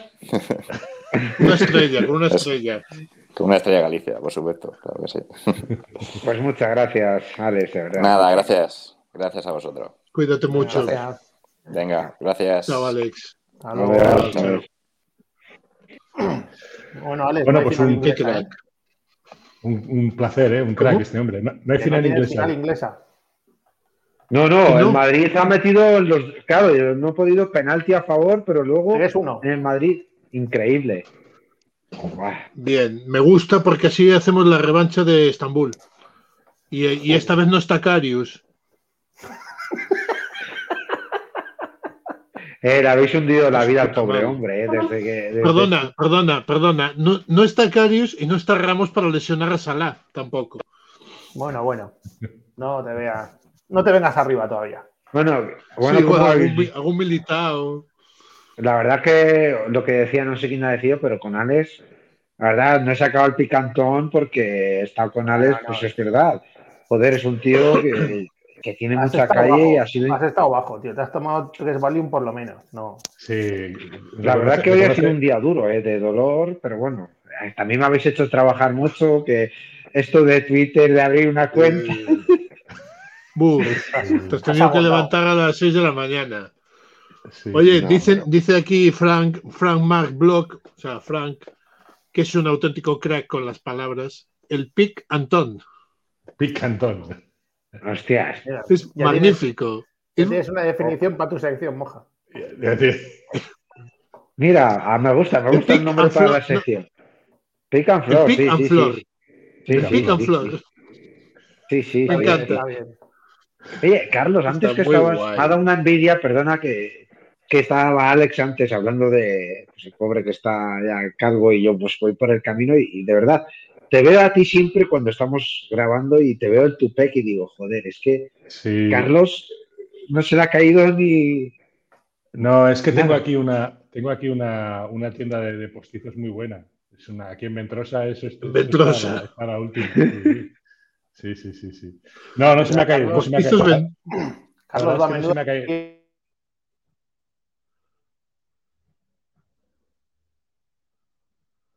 no. Hola. Ah, vale. Se ha quedado congelado, Fatma. Mm. El que, se, ha caído ha sido. De golpe. Sí. No sé si se me ha oído no. Te has caído tú, no el pelo. No sé, yo no he oído. No, digo que Carlos va a menudo a Turquía todos los veranos y por eso viene así. Sí, Empieza por aquí, luego la barba y ya aparece el hombre lobo, la siguiente. No sé, el otro día, por ejemplo, Alex, que en la entrevista que se lo subió, que de repente se dio cuenta, se le vio toda la frente, ¿te acuerdas, no, Alex? La semana pasada con, con Joan Pardino, te hiciste en un momento, claro, y se te quedó así, y en un momento pues se te veía, no, joder, es que Carlos tiene un tupec de la hostia. Pareces el actor que hace de, Pat Riley en, en, la serie de, de, los Lakers de HBO. Oye, ¿qué tal está la serie, tío? A mí me está, a mí me, me, está gustando. La voy, la voy siguiendo semana a semana y me está, me está gustando. ¿Por qué os descojonáis? Mira el chat. El pelo...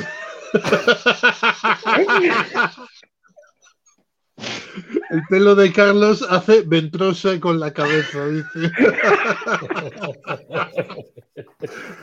Este, este Frank solo le falta estar lesionado, tío. Sí, tío. Qué crack. Es un fenómeno. Yo, además, mira, yo, pues, no, no es un, no es un Twitter que, que realmente yo no seguía hace tiempo y de vez en cuando le leía alguna cosa y, joder, me sentía bastante identificado con este hombre. Pero este hombre parece que no le gusta tampoco la, que se le vean sus, sus tweets. Pero, joder, tú cuando le lees, es que es un tío que. que ojito. Mola, mola, mola. Sí, sí, sí, da mucho juego. De... Yo agradezco que estén estas cosas. Bueno, yo quiero haceros unas preguntas. ¿Cómo estáis viendo los playoffs de la NBA? Yo es que me he quedado sin lo de la serie, espera un poquito, que me he perdido. Ah, claro, no es, que, es que lo de. No sé por qué episodio va, que yo no he empezado todavía, por eso. yo no he empezado tampoco. Por el yo tampoco. Y son 10. Son 10. Eh, la verdad es que no lo sé, no tengo ni idea. Yo, yo no soy tan friki como tú de, las series. No me las miro antes. no me las miro antes. Y bueno, lo, lo, bueno a mí al menos me gusta. Está siendo, o sea, es en inglés. Todavía no está, no está subtitulada, no sé si la subtitularán, entiendo que sí o la doblarán, pero está, está guay, está, y está, está muy logrado. O sea, en cuanto a la representación de los personajes, aunque hay sus polémicas en, en, la vida real sobre, sobre lo que se cuenta y tal, y es una ficción, ¿eh? o sea, no se puede entender que esto es un sí, Sí, es ficción, sí. Pero bueno, está, está muy bien. A Jerry West lo ponen al principio, es, vamos, o sea, es una locura. Es una locura. Y no sé, está bien, es entretenida, es entretenida. Y ves, ves esa. Ves la movida de los 80, ¿no? Y en Estados Unidos, en Los Ángeles más. Y bueno, todo el locurón de. de... Se nos ha ido Juanma. Todo el locurón, el locurón de la mala vida, ¿no? De, los clubes de los clubes nocturnos, de las drogas, de. es y, parece, parece, que, parece que estaba ahí y, o sea, parece que, no existía, pero eso existía, ¿no? Es muy curioso, está bien. Es que, eh, claro, es que habla, o sea, porque coge el primer año de Magic, ¿no? Sí, empieza en el primer, o sea, esta primera temporada es el primer año, el primer año de Magic. Y es eh, como empieza hablando del, del 80, del, del 80. Él gana la liga que se la gana la River en el 79, al fin, en la primavera, bueno, 79-80. La temporada 79. Sí, señor. Michigan State. Habrá que ponérsela entonces. Pues, claro, es, que, es... que venimos. No, no. decía que es, decir que, decía que es justo... una NBA que es. Dale, dale, Carlos, dale. No, que es justo cuando, cuando el doctor Bass, cuando Jerry Bass compra los, los Lakers y el, el, cambio, el cambio que se avecina. Se ve a un David Stern, que era el, el segundo del comisionado en aquel momento y aquel cambio que había en la liga, ¿no? Y, bueno, de una, una, liga muy golfa a algo que luego se convirtió en lo que, lo que tal vez es ahora. ¿no? Es que, es que es una liga en la que había bastante problema de drogas y que las drogas estaban bastante a la, orden del día, por lo visto, ¿no?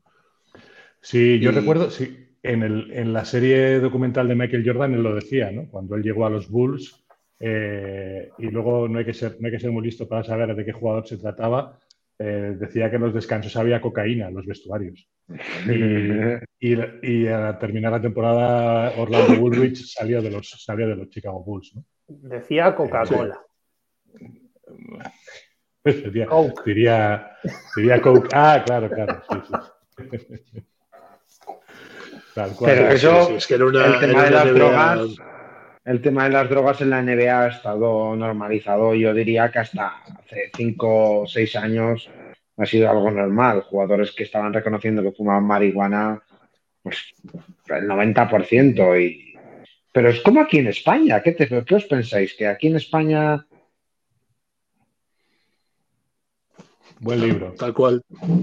Pero no hace falta irse a la NBA. Yo creo que el, tema igual es más tabú, pero el tema de fumar, por ejemplo, marihuana, yo creo que es una cosa que es, global. No te diría que solamente la NBA. Y yo creo que a día de hoy se dan las circunstancias. No, no creo que por mucho que haya controles antidoping, creo que al final esto es como cuando la policía te pilla y te hace el chupachup. Pues esto es lo mismo y creo que muchas veces en controles antidoping eh, se hace la vista gorda con, cuando es cannabis. Y, bueno, yo creo que, yo, creo que todo el deporte... La vista gorda, porque yo creo que ha habido un par de jugadores en los últimos años que han tenido supuestas lesiones que si investigas un poco, lees un poco, la lesión no era de la rodilla o no era de la espalda o no. Y no somos nosotros. yo reconozco un caso que jugó aquí en España, en la ciudad que yo residía antiguamente, que era en Madrid, un jugador que jugaba en un equipo de la capital, nace en ese momento. Joder, yo lo conocía, era consumidor habitual de cannabis. Joder, y me acuerdo que después de un partido el tío tuvo un control antidoping. Y joder, al final pues no pasó nada. Y no era un jugador tan importante o de una categoría que puedes decir, oye, se hace la vista gorda. Y el tío, pues, al siguiente partido estaba jugando. Lo que os quiero decir que al final esto del cannabis, igual drogas más duras como la cocaína, etc., pues igual han estado más luchadas por, en esos sentidos de que no se consuman, pero el, el consumo del cannabis creo que ha ido en aumento en, en estas categorías y así se puede ver en el día de hoy. No lo sé. La sociedad en, general. Sí, sí, yo os lo digo, os lo digo que hay más jugadores que, que, son consumidores habituales de cannabis de lo que nos podemos pensar entre, entre los cuatro aquí. Yo conozco algún caso que se ha tapado con una lesión. Por lo tanto, no sé hasta qué punto se deja pasar tan alegremente los controles antidoping. ¿eh? Pero creo que igual con el cannabis se hace más vista gorda que con otras cosas dentro del organismo. Ya hablo de eso. Sí, sí, yo también te hablo de lo que yo sé. Entonces. Yo sin entrar en detalle, sin entrar en detalle, porque, porque lo desconozco, pero, pero lo que sí se ve claramente es que ahora los jugadores eh, eh, juegan hasta los treinta y pico años en, muy, en, muy, buenas condiciones. Hay jugadores que llegan a los 40 y están en, están en élite y eso no lo puedes hacer si no te cuidas. Eh, otra cosa es no lo sé, o sea, que, en verano, en qué situaciones, o que, o que un número determinado, un volumen pequeño de jugadores, pues bueno, pues sigan, no sé, teniendo sus, vicios, sus cosas y tal. Pero como norma general, yo creo que el deporte y todo el deporte, no el baloncesto, todo el, todo el deporte, actualmente eh, ya consideran sus cuerpos como sus, sus, herramientas de trabajo y las cuidan, las cuidan mucho. Creo yo, ¿eh? es que hay un mayor conocimiento, ¿no? Entonces cada vez sabemos más qué hay que hacer para, para alargar tu carrera, porque al final tú tienes X años para ganar dinero. Ya no hablo ya de, categorías LEP, que bueno, pero joder, un tío en la NBA, si puede jugar en vez de 10 años, puede jugar 14, eso, eso, son unos cuantos, unas cuantas decenas quizás de, millones, ¿no? Entonces, claro, es que Ya, ya, no, ya no hablamos de de cocineros particulares, de dietistas, de, de fisios, etcétera, etcétera, que se pagan incluso ellos de, su propio bolsillo. Entonces, claro, eso lo trasladas a un ámbito más reducido, más, más modesto, como es la, como es España, ¿no? Ya no hablo de, de, ACB, la LEP y tal. Entonces, claro, los jugadores, joder, tenemos ejemplos de longevidad en la liga, pues no sé, John Parr, eh, el otro día estábamos hablando con Marc Blanc, no sé, hay infinidad de, de ejemplos. Un tío adelantado a su época, Chichi Creus, por ejemplo. Sí, un, detalle, un detalle que, yo me he fijado de lo que comentaba Alex en, el rato que hemos estado juntos, ¿no? Cuando hablaba de por qué ficha Murcia, eh, y lo, ha repetido, ha dicho, porque tenían un gran cuadro médico, tenían, tenían un buen preparador físico, tenían un fisio, tenía, y lo ha repetido. O sea, no, no ha hablado de, de, otros aspectos, sino que ha hablado de aquellos que luego les cuidan a ellos, ¿no? Yo hay una parte que me ha gustado también y es la gestión de las crisis. Creo que volvemos a tocar el tema psicológico, cómo afrontar psicológicamente tanto las lesiones como las crisis, que es lo que Pardina nos dijo que era un tema que le estaba interesando. Y yo creo que el aspecto psicológico que muchas veces no lo valoramos tanto a la hora de ver las competiciones, ¿no? Lo que son las malas dinámicas, los problemas de cada uno, cómo afrontarlo, cómo sobreponerse. Yo, la verdad que es un tema interesante y evidentemente los cuerpos, los cuerpos técnicos de la LEP no te dan para tener un psicólogo, porque el presupuesto es el que es, pero yo creo que es un tema que cada día es más importante en el deporte. Sí, sí. Y, de ahí a contratar veteranos que, tienen un bagaje vital que luego, en caso de, este tipo de situaciones, saben cómo reaccionar o cómo no reaccionar, ¿no? Entonces, es que eso eso es vamos, es importantísimo. Y gente que conozca la liga también, porque sabe que te puede deparar dentro de cinco jornadas y que no pasa nada si pierdes con Iraurgi y con Prat seguidos, que, que bueno, que puede pasar. Sí, yo creo que además, si fue lo que hablamos cuando jugó Coruña en Palencia. ¿Te acuerdas que Alex le dije que yo, el problema que había visto era un problema psicológico y lo veas en los mm, jugadores? Y dices, hostia, ves la cara de un jugador cuando falla y dices, este chico está hundido. Ha tenido un tiro liberado, es un tío con muchísima calidad, el balón ha llegado donde tiene que llegar y él falla y se viene abajo. Pero eso les ha pasado hasta en el, en el comienzo de la racha. Recuerdo también el partido de Melilla, pues igual, al final se les encoge la mano en los últimos minutos, por suerte ganan para ellos, pero sí que es cierto. Pero ahora, por ejemplo, se veía un, un Coruña que juega totalmente de memoria y que, oye, al final, ¿sabes a lo que me recuerda? Al Huesca pues que con el que jugamos la final de, ascenso. Huesca creo que entra sexto o séptimo, eh, se carga a Burgos, se carga a Breogán, ¿no? Recuerdo. O a Ourense y se, planta en la final. Al final le ganamos, pero. Breogán no, a Breogán le ganamos nosotros. bueno, al COP, no recuerdo. Sí. Bueno, pero me refiero que entró. creo que a veces el problema también son las expectativas con las que empiezas una liga, con las que te presentas, ¿no? Si tienes expectativas muy altas en una liga como la LEP, pues o eres el Betis de hace unos años o te vas a estrellar seguro. Y te ves cuando te van a entrar los problemas de, sensaciones en el juego. Pero Coruña empezó con seis victorias y la gente se pensaba que esto iba a ser todo así. Pero es que Coruña empieza con, con, el plus de que es la plantilla más larga de la temporada. Empezáis con 13 jugadores, ¿verdad, Alex? Vale, con la lesión de Pechius, pero empezáis con 13 jugadores y oye, por calidad, es que los 13 jugadores, oye, al final. Pero son, sí, pero, pero de esos 12, vamos a decir, sin contar a Augustas, eh, son 10 nuevos. Sí, pero al final. Coruña viene. Sí, pero, o sea, al final está, tienes a Zach y a, Javi del año pasado. Y vienes de una pretemporada eh, mala. Mala porque juegas contra dos o tres equipos portugueses que uno no tiene no tiene nivel. El Oliveirense me parece que era, un equipo de, joder, no sé, vamos, por lo menos lo que vimos aquí. El Oporto que vimos aquí, pues tampoco era nada del otro mundo. Luego, eh, que si hay enfermedades, que si hay un, torneo en Portugal al que no puedes ir, eh, o sea, fue una temporada muy, muy extraña, ¿no? Entonces, Colonia empieza con seis victorias después de dos derrotas. O sea, los dos primeros partidos pierde en Cáceres en un partido que de aquella dices Cáceres, por favor. ¿De 15, ¿no? Cáceres. No, de 7 u 8, una cosa así, me que fue. Y, y, dices, bueno, va, bueno, pues has empezado mal. Y el siguiente partido lo pierdes en casa con Valladolid, que no era el Valladolid de ahora, era el Valladolid de entonces, tal. Entonces dices, bueno, y el siguiente partido te vas a Granada. Y dices, bueno, pues empezamos 0-3. Y ganas en Granada y ahí el equipo tira para arriba y, luego, pues eh, lo que nos comentaba Javi, Javi Vega hace poco, ¿no? Que tuvieron el punto de el punto más bajo fue contra Iraurgi al perder en Azpeitia y ahí ese, ese partido les hizo bastante daño y ahí sí que son bastante irregulares y luego lo que nos comentaba antes Alex, ¿no? La, gestión del grupo, de Sergio, del cuerpo técnico, los jugadores, etcétera, pues eh, llega un momento que, ahora mismo yo creo que son el equipo, pues quizás en el equipo más en forma ahora mismo.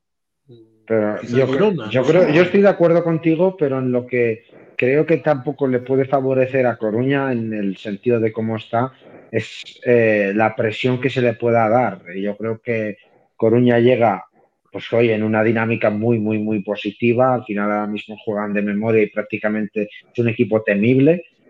Pero creo que, no sé, mi opinión, ojo, eh, el meterle más presión eh, igual sería demasiado. Creo que le iría mejor, tal y como dice, como ha comentado Alex Hernández, eh, que psicológicamente están bastante preparados, en no añadirles y exigirles sí o sí el ascenso. Es decir, que vayan partido a partido.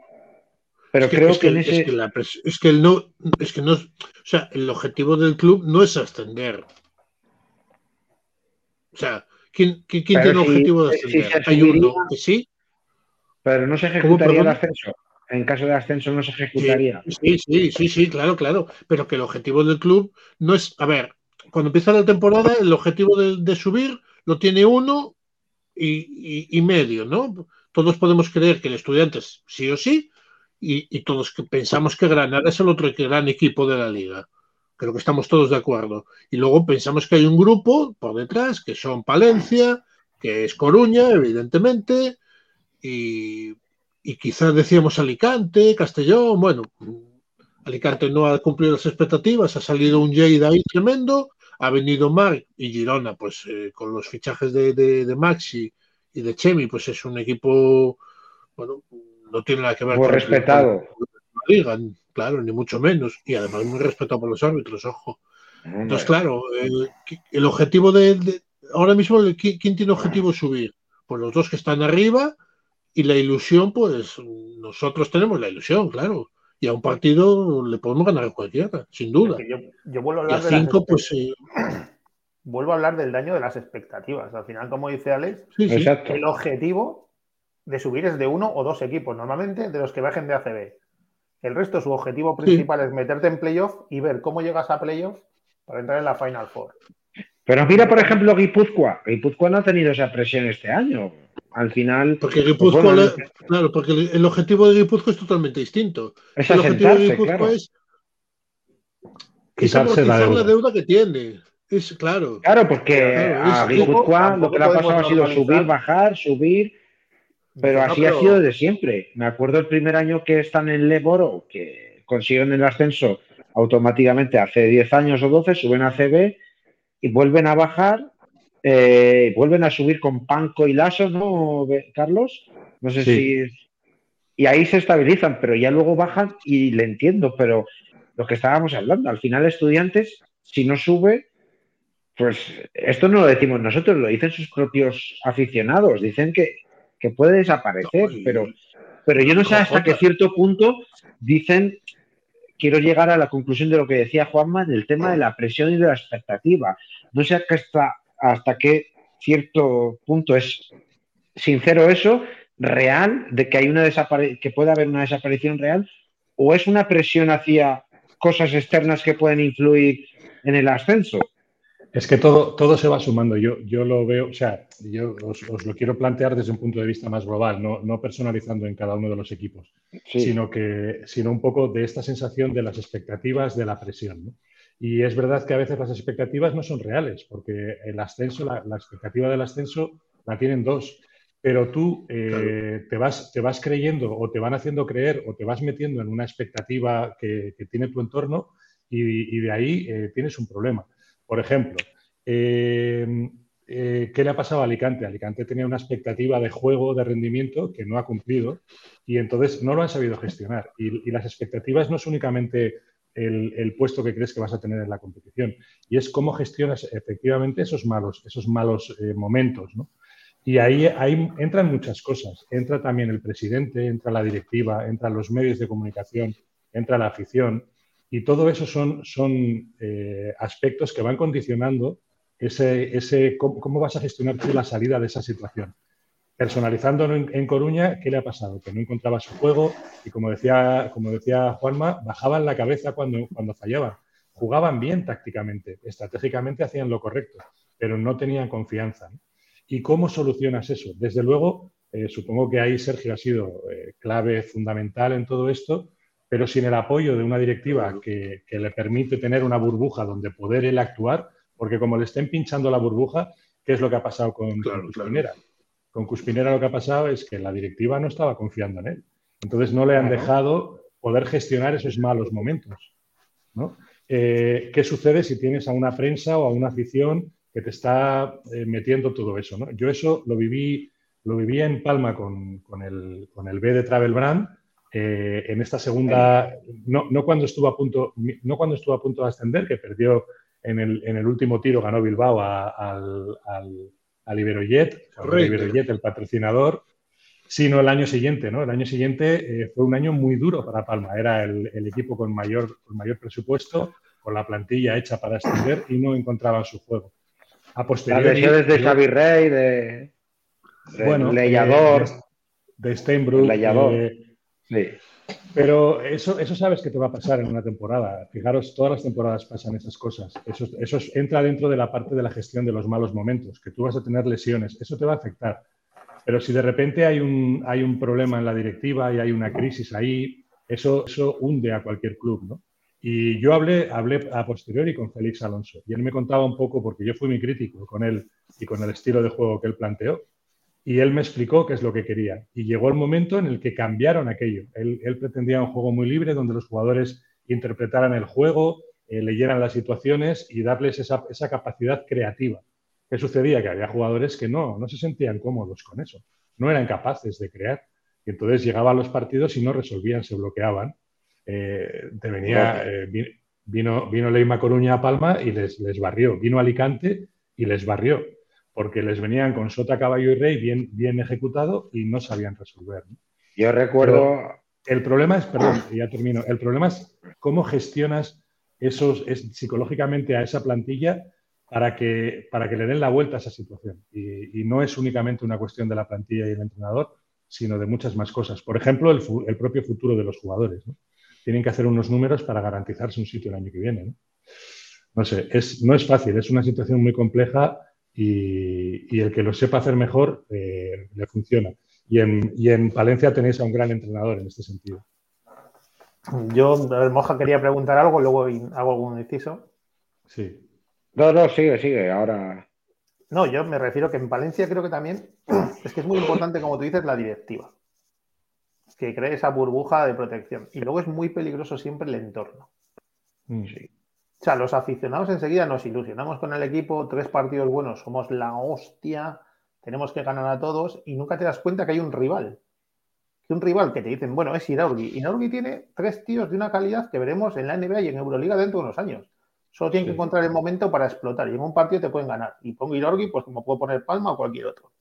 Entonces es muy importante eso. Nosotros sufrimos haber ascendido y no haber ascendido en la realidad y nos pensamos que vamos a estar siempre en el top y eso nos ha causado muchos problemas. Creo que ahora hemos aprendido que va a haber días buenos, días malos.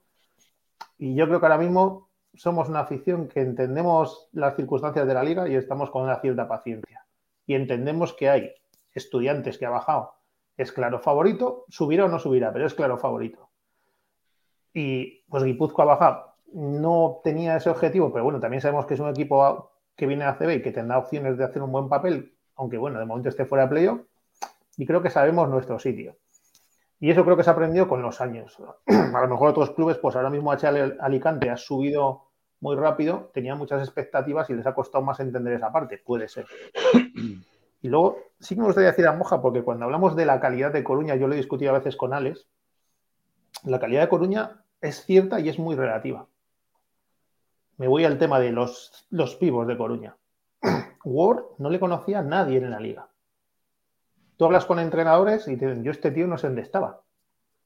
Claro, llega, no le conoce nadie y te hace doble doble todos los días. Hasta que le vas pillando. ¿eh? ¿eh? Que tal cual, lo que dices de los entrenadores, alguno ha dicho exactamente eso que has dicho tú. Claro, o sea, tú llegas, fichas a un tío que puede ser diferencial o tiene muy buen nivel Y mientras no le conoces, te hace un destrozo. Ya cuando sabes cómo es, le buscas las cosquillas, sabes sus puntos débiles y bueno. ¿Quién es el otro pívot de Coruña? Diañé. al final es una apuesta de riesgo de la hostia, porque todo el mundo te decía, joder, claro, vas a fichar un tío que si te sale bien puede ser diferencial, pero ¿y si te sale mal? Si no se recupera, si... Quiere decir que no es, no es lo que veíamos al principio de temporada, eso todo Va, va a ser una evolución. Entonces yo por eso creo que es, si apuestas bien, que es lo que tienen que hacer los equipos, que no tienen una billetera, pues como puede ser Movistar o como puede ser Granada, o no sé, por decir nombres, tienes que hacer apuestas. Los primeros partidos, cuando llegó... Eh, ahora, no me sale ni el pivo de Palencia ahora mismo. Barro. No, joder, el... Bamba. Bamba, cuando llegó Bamba a España no le conocía no, Unos, unos números espectaculares. O sea, es verdad que luego acabó muy bien la temporada, ¿no? Pero siempre el ser una novedad que te encuentran donde nadie te, controla tu juego, pues impacta. Entonces yo creo que eso son cosas que hay que ir midiendo con el paso de las temporadas. Yo, en referencia a lo que hacíais, eh, yo recuerdo un episodio, pues para nosotros tristemente en el año 2009, de lo que hablabais de la gestión emocional. Y yo lo hacía el otro día, pues como estaba Granada, se os hacía saber. Nosotros en el 2009 llegamos con Alicante y Valladolid en una posición privilegiada para subir, Carlos, es decir, mejor, y recibíamos en casa a Illescas, que lo entrenaba Juárez, pero Illescas estaba sin cobrar, descendidos, es decir, un equipo desahuciado prácticamente. Y ese año, pues el proyecto era muy bonito con Paco Olmos y Félix Alonso. Eh, la verdad que se profesionalizó mucho el club en todos los ámbitos. Eh, se juntó a la, hubo eh, hilo con la, con la afición y fue algo muy bonito. Y se llega a ese partido, nos da un baño de realidad de este equipo desahuciado, como te comento. Eh, empieza el run, run, run. aún así teníamos ventaja, teníamos que ir a León, ganar para certificar. ¿Qué pasa? Llega el run, run entre las semanas, se va se va a jugar a León. Me acuerdo perfectamente que el equipo está irreconocible. Un ex nuestro como Anthony Stacy, no sé si le recordáis a Anthony Stacy en la liga. Un alero, sí. Que ahora es entrenador, por cierto, y le tenéis que ver en una forma física. A él le gustaba mucho comer y está el pobre hombre. Y recuerdo que nos hace un traje. Perdemos el ascenso directo, que al final se lo queda Valladolid. Vamos a una Final Four, que bueno, luchamos, nos metemos en la final, pero Alicante es superior.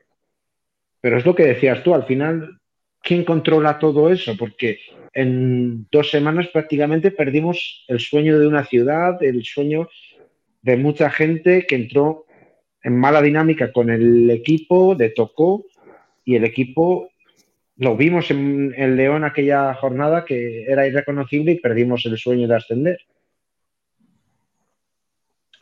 Yo, Con, respecto a lo que dice, a lo que dice Juanma, ¿no? De, de la liga, de, de, quién va a subir y tal. Ya, ya me pongo en la situación de la próxima temporada. Porque este año va a subir Granada o Estudiantes, eso lo tenemos claro, seguro. Vale. Eh, uno de los dos va a tener que jugar playoff y ahí tenemos a un Girona que también. Yo le escucho más decir que el objetivo no es subir este año, pero si sube no pasa nada. pero creo que han tenido, creo que han tenido todo lo que pedía Mark este año. Lo primero que quería tener conexión con la afición y tienen el pabellón, la verdad. Y, han formado, ha llegado invierno y han fichado bien. Fichado lo que necesitaban. Pero, claro, pero lo que voy es que si este año no suben, el próximo año el proyecto va a ser mejor. Yo no tengo ninguna duda que Mark sigue, ¿eh? Mark sigue. Si siguen en oro, yo, creo que más sigue. Yo creo, yo creo que sí, pero bueno, mm, quiero decir que el proyecto, el, equipo, el equipo como club va, a crecer. Vamos a decir que luego bajan Andorra y Burgos, por decir, me da igual. Andorra y Burgos no van a, no van a venir con, a, a, mantenerse, sino que van a venir con unos proyectos muy potentes para subir. Si sube Ourense, joder, el de Hereda, pues no sé si, al final no sé cómo está la cosa, si se queda, si no se queda, si se va, si no se va. Pero bueno, o sea, quiero decir que el próximo año la liga va a ser una liga competidísima, durísima y que todos van a querer subir y todos vamos a tener que saber cuáles van a ser las, perspectivas y los objetivos de nuestro equipo. Y no todos podemos subir. Entonces, que, un año haces un Huesca que se mete en la final contra Melilla y tal y cual, cuando nadie lo espera, pues vale, cojonudo. Pero que lo normal es que los que más pasta tienen son los que suban y que la liga pues, va a ser muy, muy difícil, jova. Entonces, tenemos que saber dónde estamos y qué queremos hacer. Yo creo que además los últimos años, me acuerdo que en el caso de Palencia hace unos años, el problema de la, de la presión del entorno, por decirlo de alguna manera, estaba en, en, los chats, en no sé qué. Ahora mismo con las redes sociales se crea una presión, porque yo no sé qué comentaron gente de Granada, ¿no? Que hay gente que dice que los jugadores se dejan ganar, que no merecen no sé qué. O sea, eso ya se crea un caldo de cultivo que es muy perjudicial para los equipos. Creo que hay que tener la mente más fría.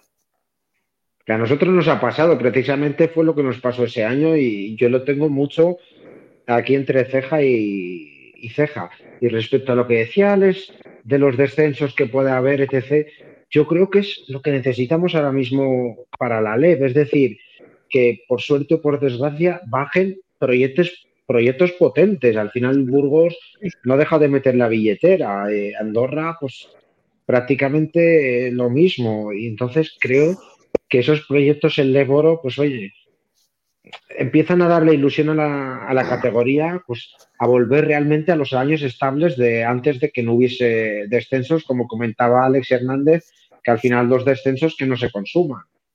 Yo siendo, un poco, siendo un poco cabroncete, creo que los de la Liga Sport también lo ven igual.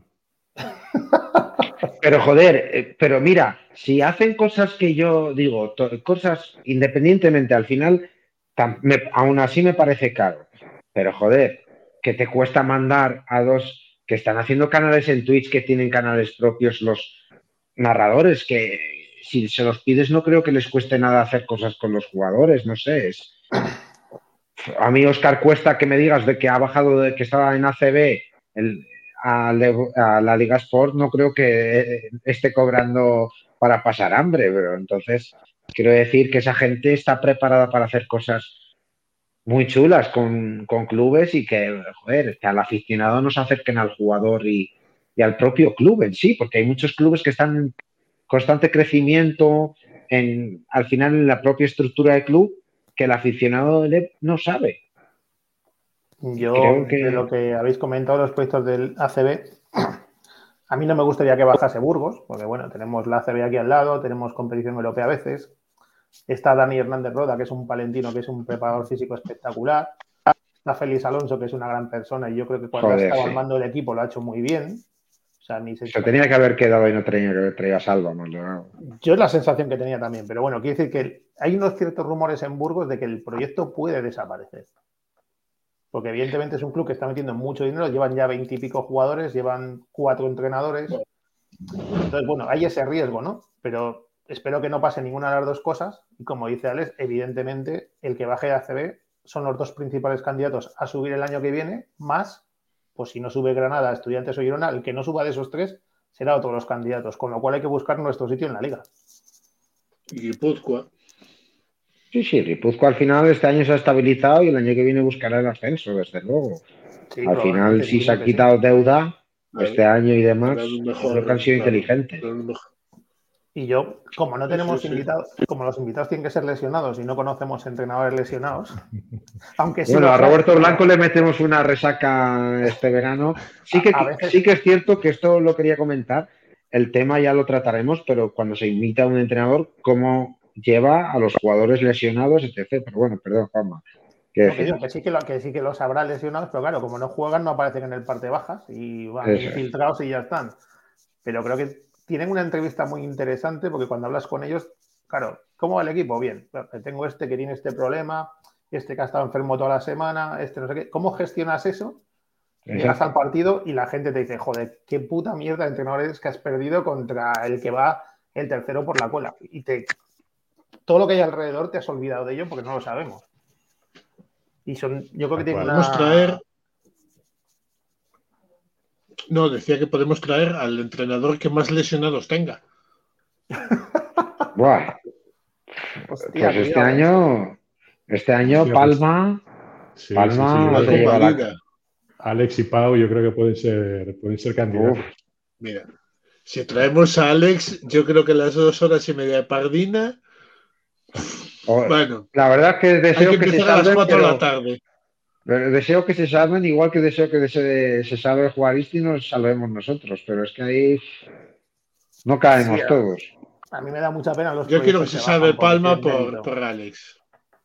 A ver, yo la verdad que por mi amigo Vicens, él es, aunque no haya firmado el, bueno, lo podemos hablar, ahora no hay, él tuvo la oportunidad de ir a Palma, yo creo que él ha estado en etapas diferentes, él se siente muy querido en su casa y él lo está sufriendo. Por cierto, van en la serie 2-0, ahí en cuartos en Argentina, pero está el pobre ahí sufriendo con, el Palma demasiado, ¿eh?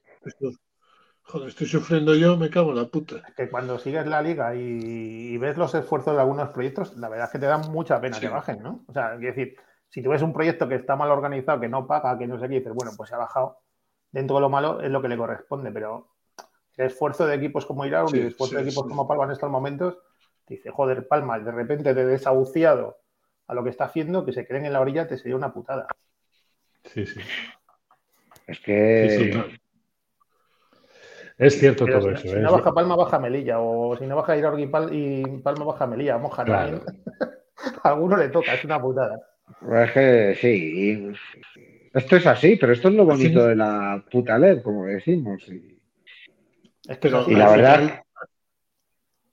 Mira, yo el año, el año que me acuerdo que Palencia juega, además es de esos primeros años que aparece en la liga y juega contra Alcázar de San Juan, la fase de promoción, joder, yo me acuerdo que estaba, era un puto equipazo Palencia, para, había peores equipos, pero ¿qué le pasaba? La falta de experiencia en la categoría, ¡pum! A jugar pase, que al final os salvasteis. Que yo creo que fue un punto de inflexión ahí en el proyecto, que igual si se iba para abajo, como yo me he hablado con algún jugador, que igual costaba más, pero tenía.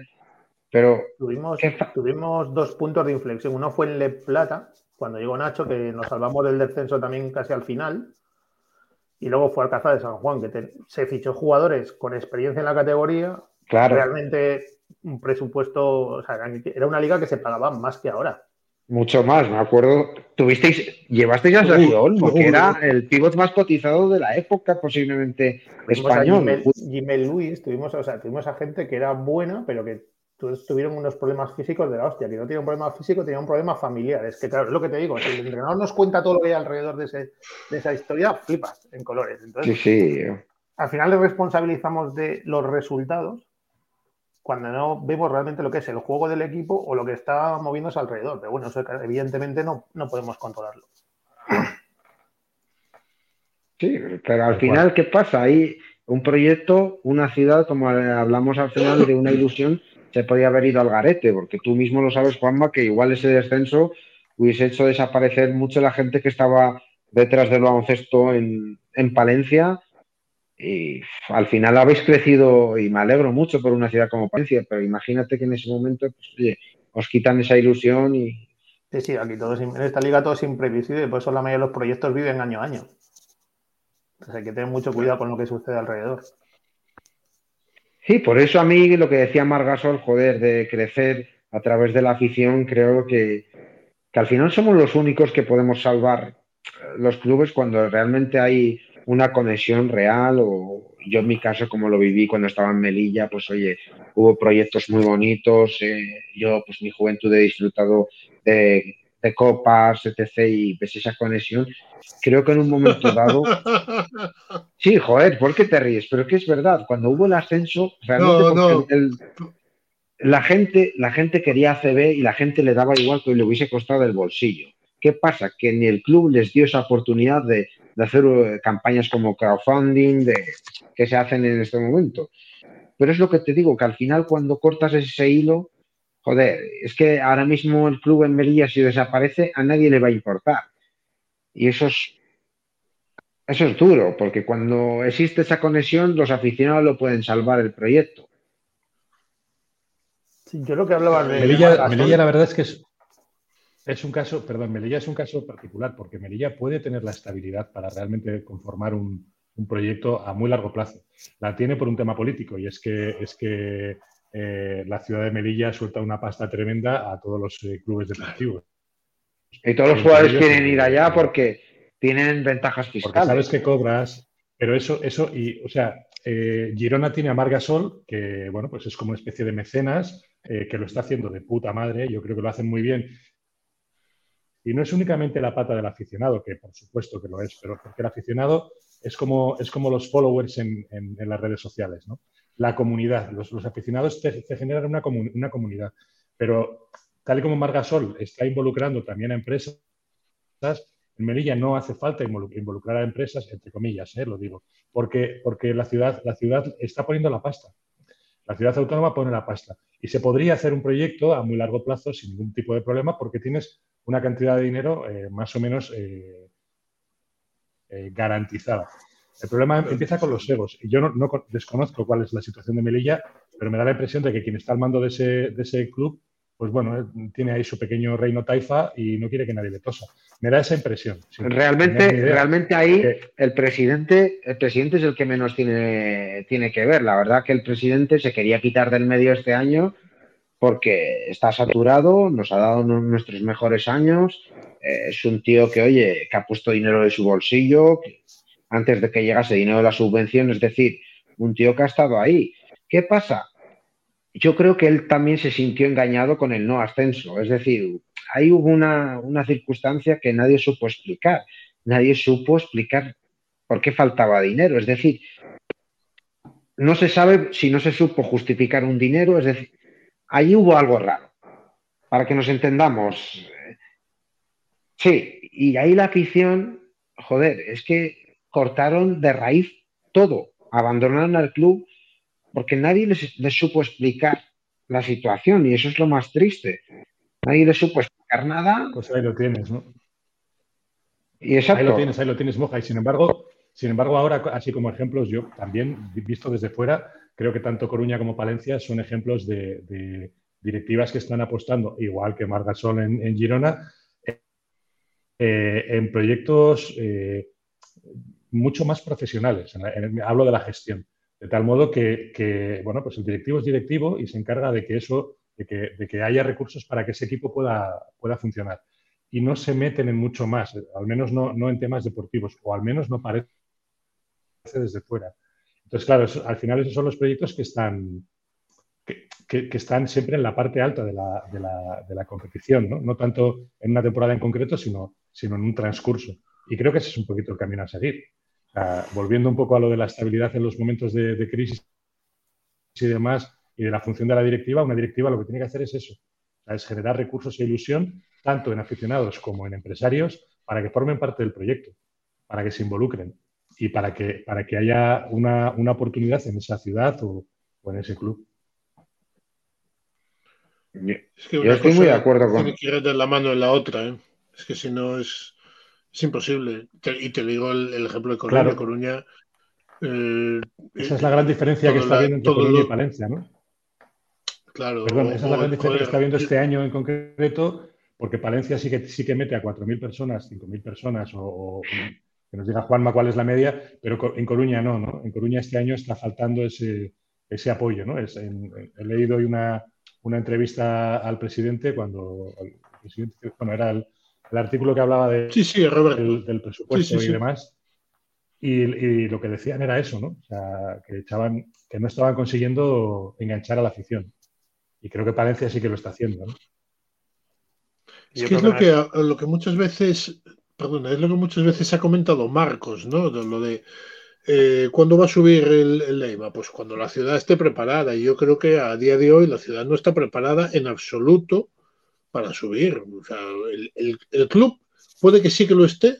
Yo creo que el club va por delante de la ciudad. Porque ahora mismo, el otro día sí, el, día de, de el, viernes pasado, eh, a través del aniversario del Tsunami, que es el grupo este de animación y tal, que cumplen seis años, y, el líder del Tsunami, Berrayouco y tal, se le la manta a la cabeza y, invita a 16 equipos, 17 equipos y, hay un ambiente fantástico. Pero ese ambiente no lo ha habido el resto del año y, no está faltando que haya más gente, que se meta más gente ahí en el animar al, equipo. Y luego las ayudas públicas en, este, en el caso del, del Leyman no me parece que con, los padres, yo antes Claro, sí, lo, he leído en, Paco 23, me parece que es la web, ¿no? Que, la verdad es que hace un trabajo fantástico y creo que son 5.000 euros de la Asunta a lo largo del año y el ayuntamiento da un dinero a la, la base, ¿no? A la cantera. La diputación no, da un. Pero claro, dice, no, claro, es que es Sociedad Anónima Deportiva. Pero sin embargo el Obradoiro sí le patrocina. Que también es Sociedad Anónima Deportiva porque está en ACB, ¿no? Entonces, claro, o sea, ahí hay un, hay un componente de dinero público que no, no que yo me parece fantástico que no, que no haya dinero público, ¿eh? Ojalá no lo hubiera ningún equipo y que no creo que sea el caso. No creo que sea para lo que tienen que estar las, las, las instituciones. Pero, hombre, claro, es que hay un hay, hay un comparativamente sales perdiendo en una o sea, es, es, es, muy, es, muy, es muy fuerte lo de la diferencia que puede haber, pues eso, entre un Melilla, que todo su presupuesto es público, o prácticamente todo, frente a un Coruña que es todo lo contrario. Entonces, pues, pues no sé, si estuviera más equilibrado, pues sería lo ideal, claro. Yo creo que el problema de Coruña, en gran medida, es el, el, el peso del fútbol en Coruña. Sí al final yo no. A ver, yo he estado en Coruña pocas veces, pero cuando he estado, tú coges el periódico. Perdona, Juanma, perdona. El peso del fútbol y del peso del fútbol en la prensa coruñesa. Sí, es a lo que iba. Que yo, cuando he estado en Coruña, ah, vale. las veces que he estado, coges el periódico y a veces lo que aparece de Leima Coruña es un recuadro. O sea, no es ni una página. Y decir, entonces ya es muy difícil que un proyecto así enganche a la afición, aunque los resultados sean buenos. Y luego en la prensa tampoco ves que hay resultados buenos o que el equipo está bien clasificado, cuesta mucho que la gente vaya. y la gente, por lo que yo leo, va al por mucha gente. Aquí se aprovechó los malos años del fútbol, coincidieron con los buenos del baloncesto. Entonces ya se ha, se ha creado como un ambiente de baloncesto, pues que el viernes por la noche, en amigos o en grupos familiares, se va al baloncesto. Y el baloncesto, pues bueno, se mantiene. revés. Claro, aquí el baloncesto se mantiene en buenos puestos, ves buen espectáculo cada semana, cada dos semanas o así, entonces la gente pues sigue yendo constantemente, ¿no? Pero yo creo que también es importante que el fútbol todavía no ha despegado en Palencia en los últimos años. A lo mejor cuando haya que competir de tú a tú, no sabemos. Y sí que es verdad que en Palencia, pues, no todos los días de la semana, pero mínimo, casi todos, o cinco de siete, tienes una hoja mínimo en cada uno de los periódicos sobre baloncesto cuando no son dos el día de partido. Y eso hace que la gente vaya al final. Y tú, Juanma, que. Pero también la gente, perdona, perdona, perdona, moja, pero también la gente tiene que demandar eso. O sea, es que es la pescadilla que se muerde la cola. Porque nosotros eh, en el Nordés habíamos hecho una. Un, bueno, habíamos invitado a dos o tres medios de Coruña para hablar un poco sobre la relación de la prensa con el baloncesto, ¿no? Y al final lo que, no, lo que te venían a decir es que, claro, eh, no se habla porque no la gente no lo demanda, pero es que la gente no lo demanda porque no se habla. Entonces, eh, al final es, eh, es, una justificación, es autojustificarte para eso. Tú creas crea la demanda y ya verás tú cómo la gente sí que va a comprar ese producto, coño. Sí, pero bueno, yo creo que Basket Coruña está creando la demanda. La que no la está gestionando creo que es la prensa. La prensa. Claro, pero no, no, pero no, no me refiero a Basket Coruña, me refiero a la prensa en sí ah, vale, vale, vale. Joder, yo, que yo, yo sigo a toda la, toda la, prensa de Coruña, eh, tanto sea radio como sea de. Yo hay alguna, alguna radio de Coruña que todavía no le he visto en Twitter hablar de baloncesto. Sí, yo mira, una, una, cosa curiosa que me pasaba es que hace unos años me invitaron a una tertulia de baloncesto que había en la tele local. O sea, no en una tele pues que ve pues la gente de la ciudad y ya está. Y de repente, pues cuando íbamos unos cuantos programas, ibas al supermercado y se te acercaba un señor y dice, oye, ¿cuándo juega el equipo?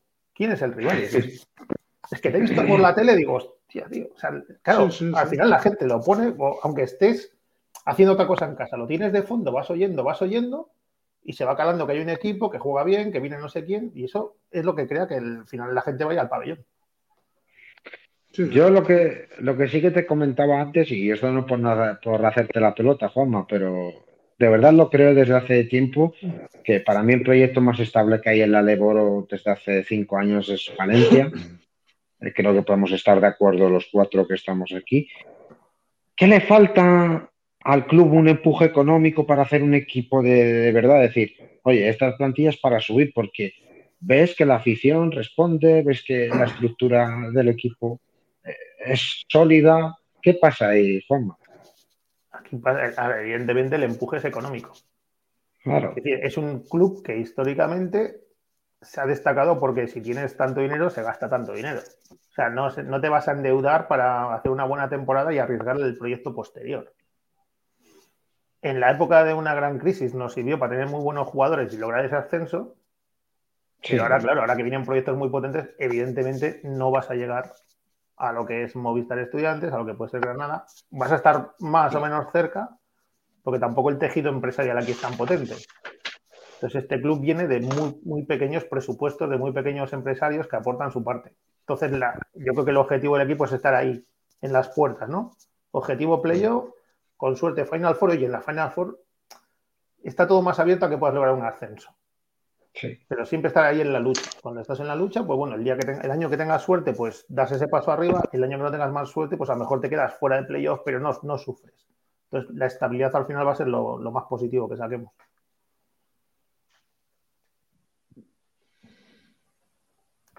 Pues sí, yo creo que me acuerdo, creo que no sé si fue a principio de temporada o, en, el verano o al final de la temporada pasada, hubo un pequeño hilo eh, en Twitter respecto a Palencia y, las capacidades que podría tener, ¿no? Y había gente que demandaba eh, que empresas de, empresas de la provincia o de la, de la, ciudad o de la provincia, pues que apostaran, Y yo me acuerdo que les decía, o sea, eh, bueno, la, mayor empresa o, a nivel no, no, quizás no la mayor, porque me dijeron que había otras que eran mayores, una que debe hacer ruedas para, tractores eh, o, algo así, o, componentes para tractores. Ya, pero a esa empresa no le interesa patrocinar un equipo de baloncesto, no, va a ganar nada, no, va a tener una, repercusión. Eh, Galletas Siro, Galletas Siro, pues puede ser la, empresa que se, se, enfoca o se dirige a consumidores finales y a lo mejor no le puede interesar pero es que toda su venta la tiene en Mercadona.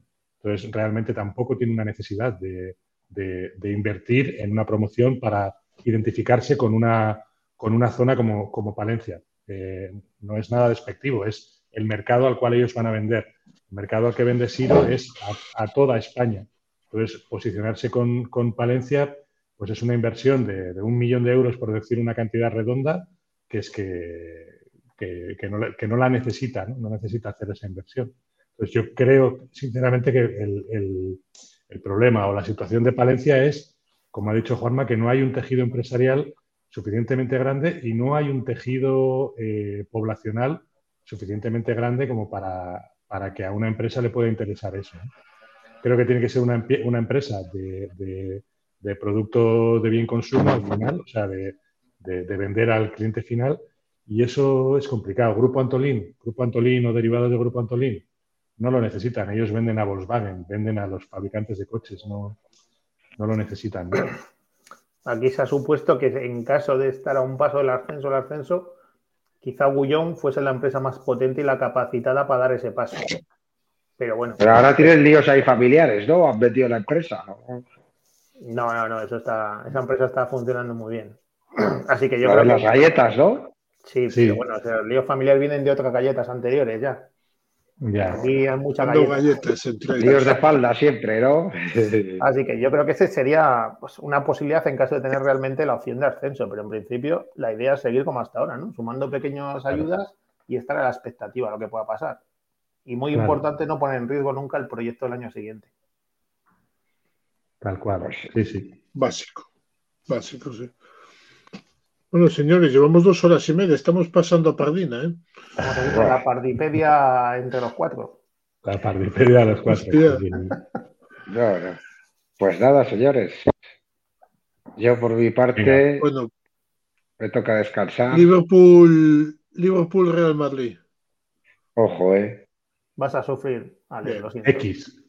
X. Esté tirando penaltis toda la noche bueno, bueno, bueno. Bueno, señores. Pues, nada, ¿dónde es la final? Porque yo me acuerdo cuando vinieron, cuando estaba en Madrid los, los del Liverpool, me acuerdo perfectamente que la noche esa yo salí con mis amigos y había un de tío... Sí, sí, salimos a fuego y estaba la discoteca tíos del Liverpool que estaban llorando, claro, que habían perdido, la, que el tío había estado en la de, la de Turquía, la última contra el Madrid. ¿Fue en Turquía dónde fue? Sí, la de Cari. Sí, la de Estambul. Pues el tío venía destrozado y, el tío ahí invitando, sacando botellas de champán. Decías, pero chico, que te vas a volver a, Reino Unido sin una libra. Suerte que venía de La frase, la frase del programa ha sido ha sido la de Moja antes cuando dijo yo de, yo de joven disfruté de copas. En mi juventud disfruté de copas. En mi juventud disfruté de copas. Pero ya está muy apagado. no, la verdad que las que de, balón. Las golosinas están siendo duras, eh. Bueno, bueno, mi niño, pues nada. Venga, hay que trabajar en el próximo invitado, ¿eh? Bueno, esperemos. Pues nada, familia. Nos han dado un par de pistas buenas, ¿eh? Sí, sí. Hay por ello. Sí, sí. Bueno, chicos. Venga, señores, pues nada. Hasta la próxima semana. Muchas gracias. A vosotros, chao. Chao. Un beso grande.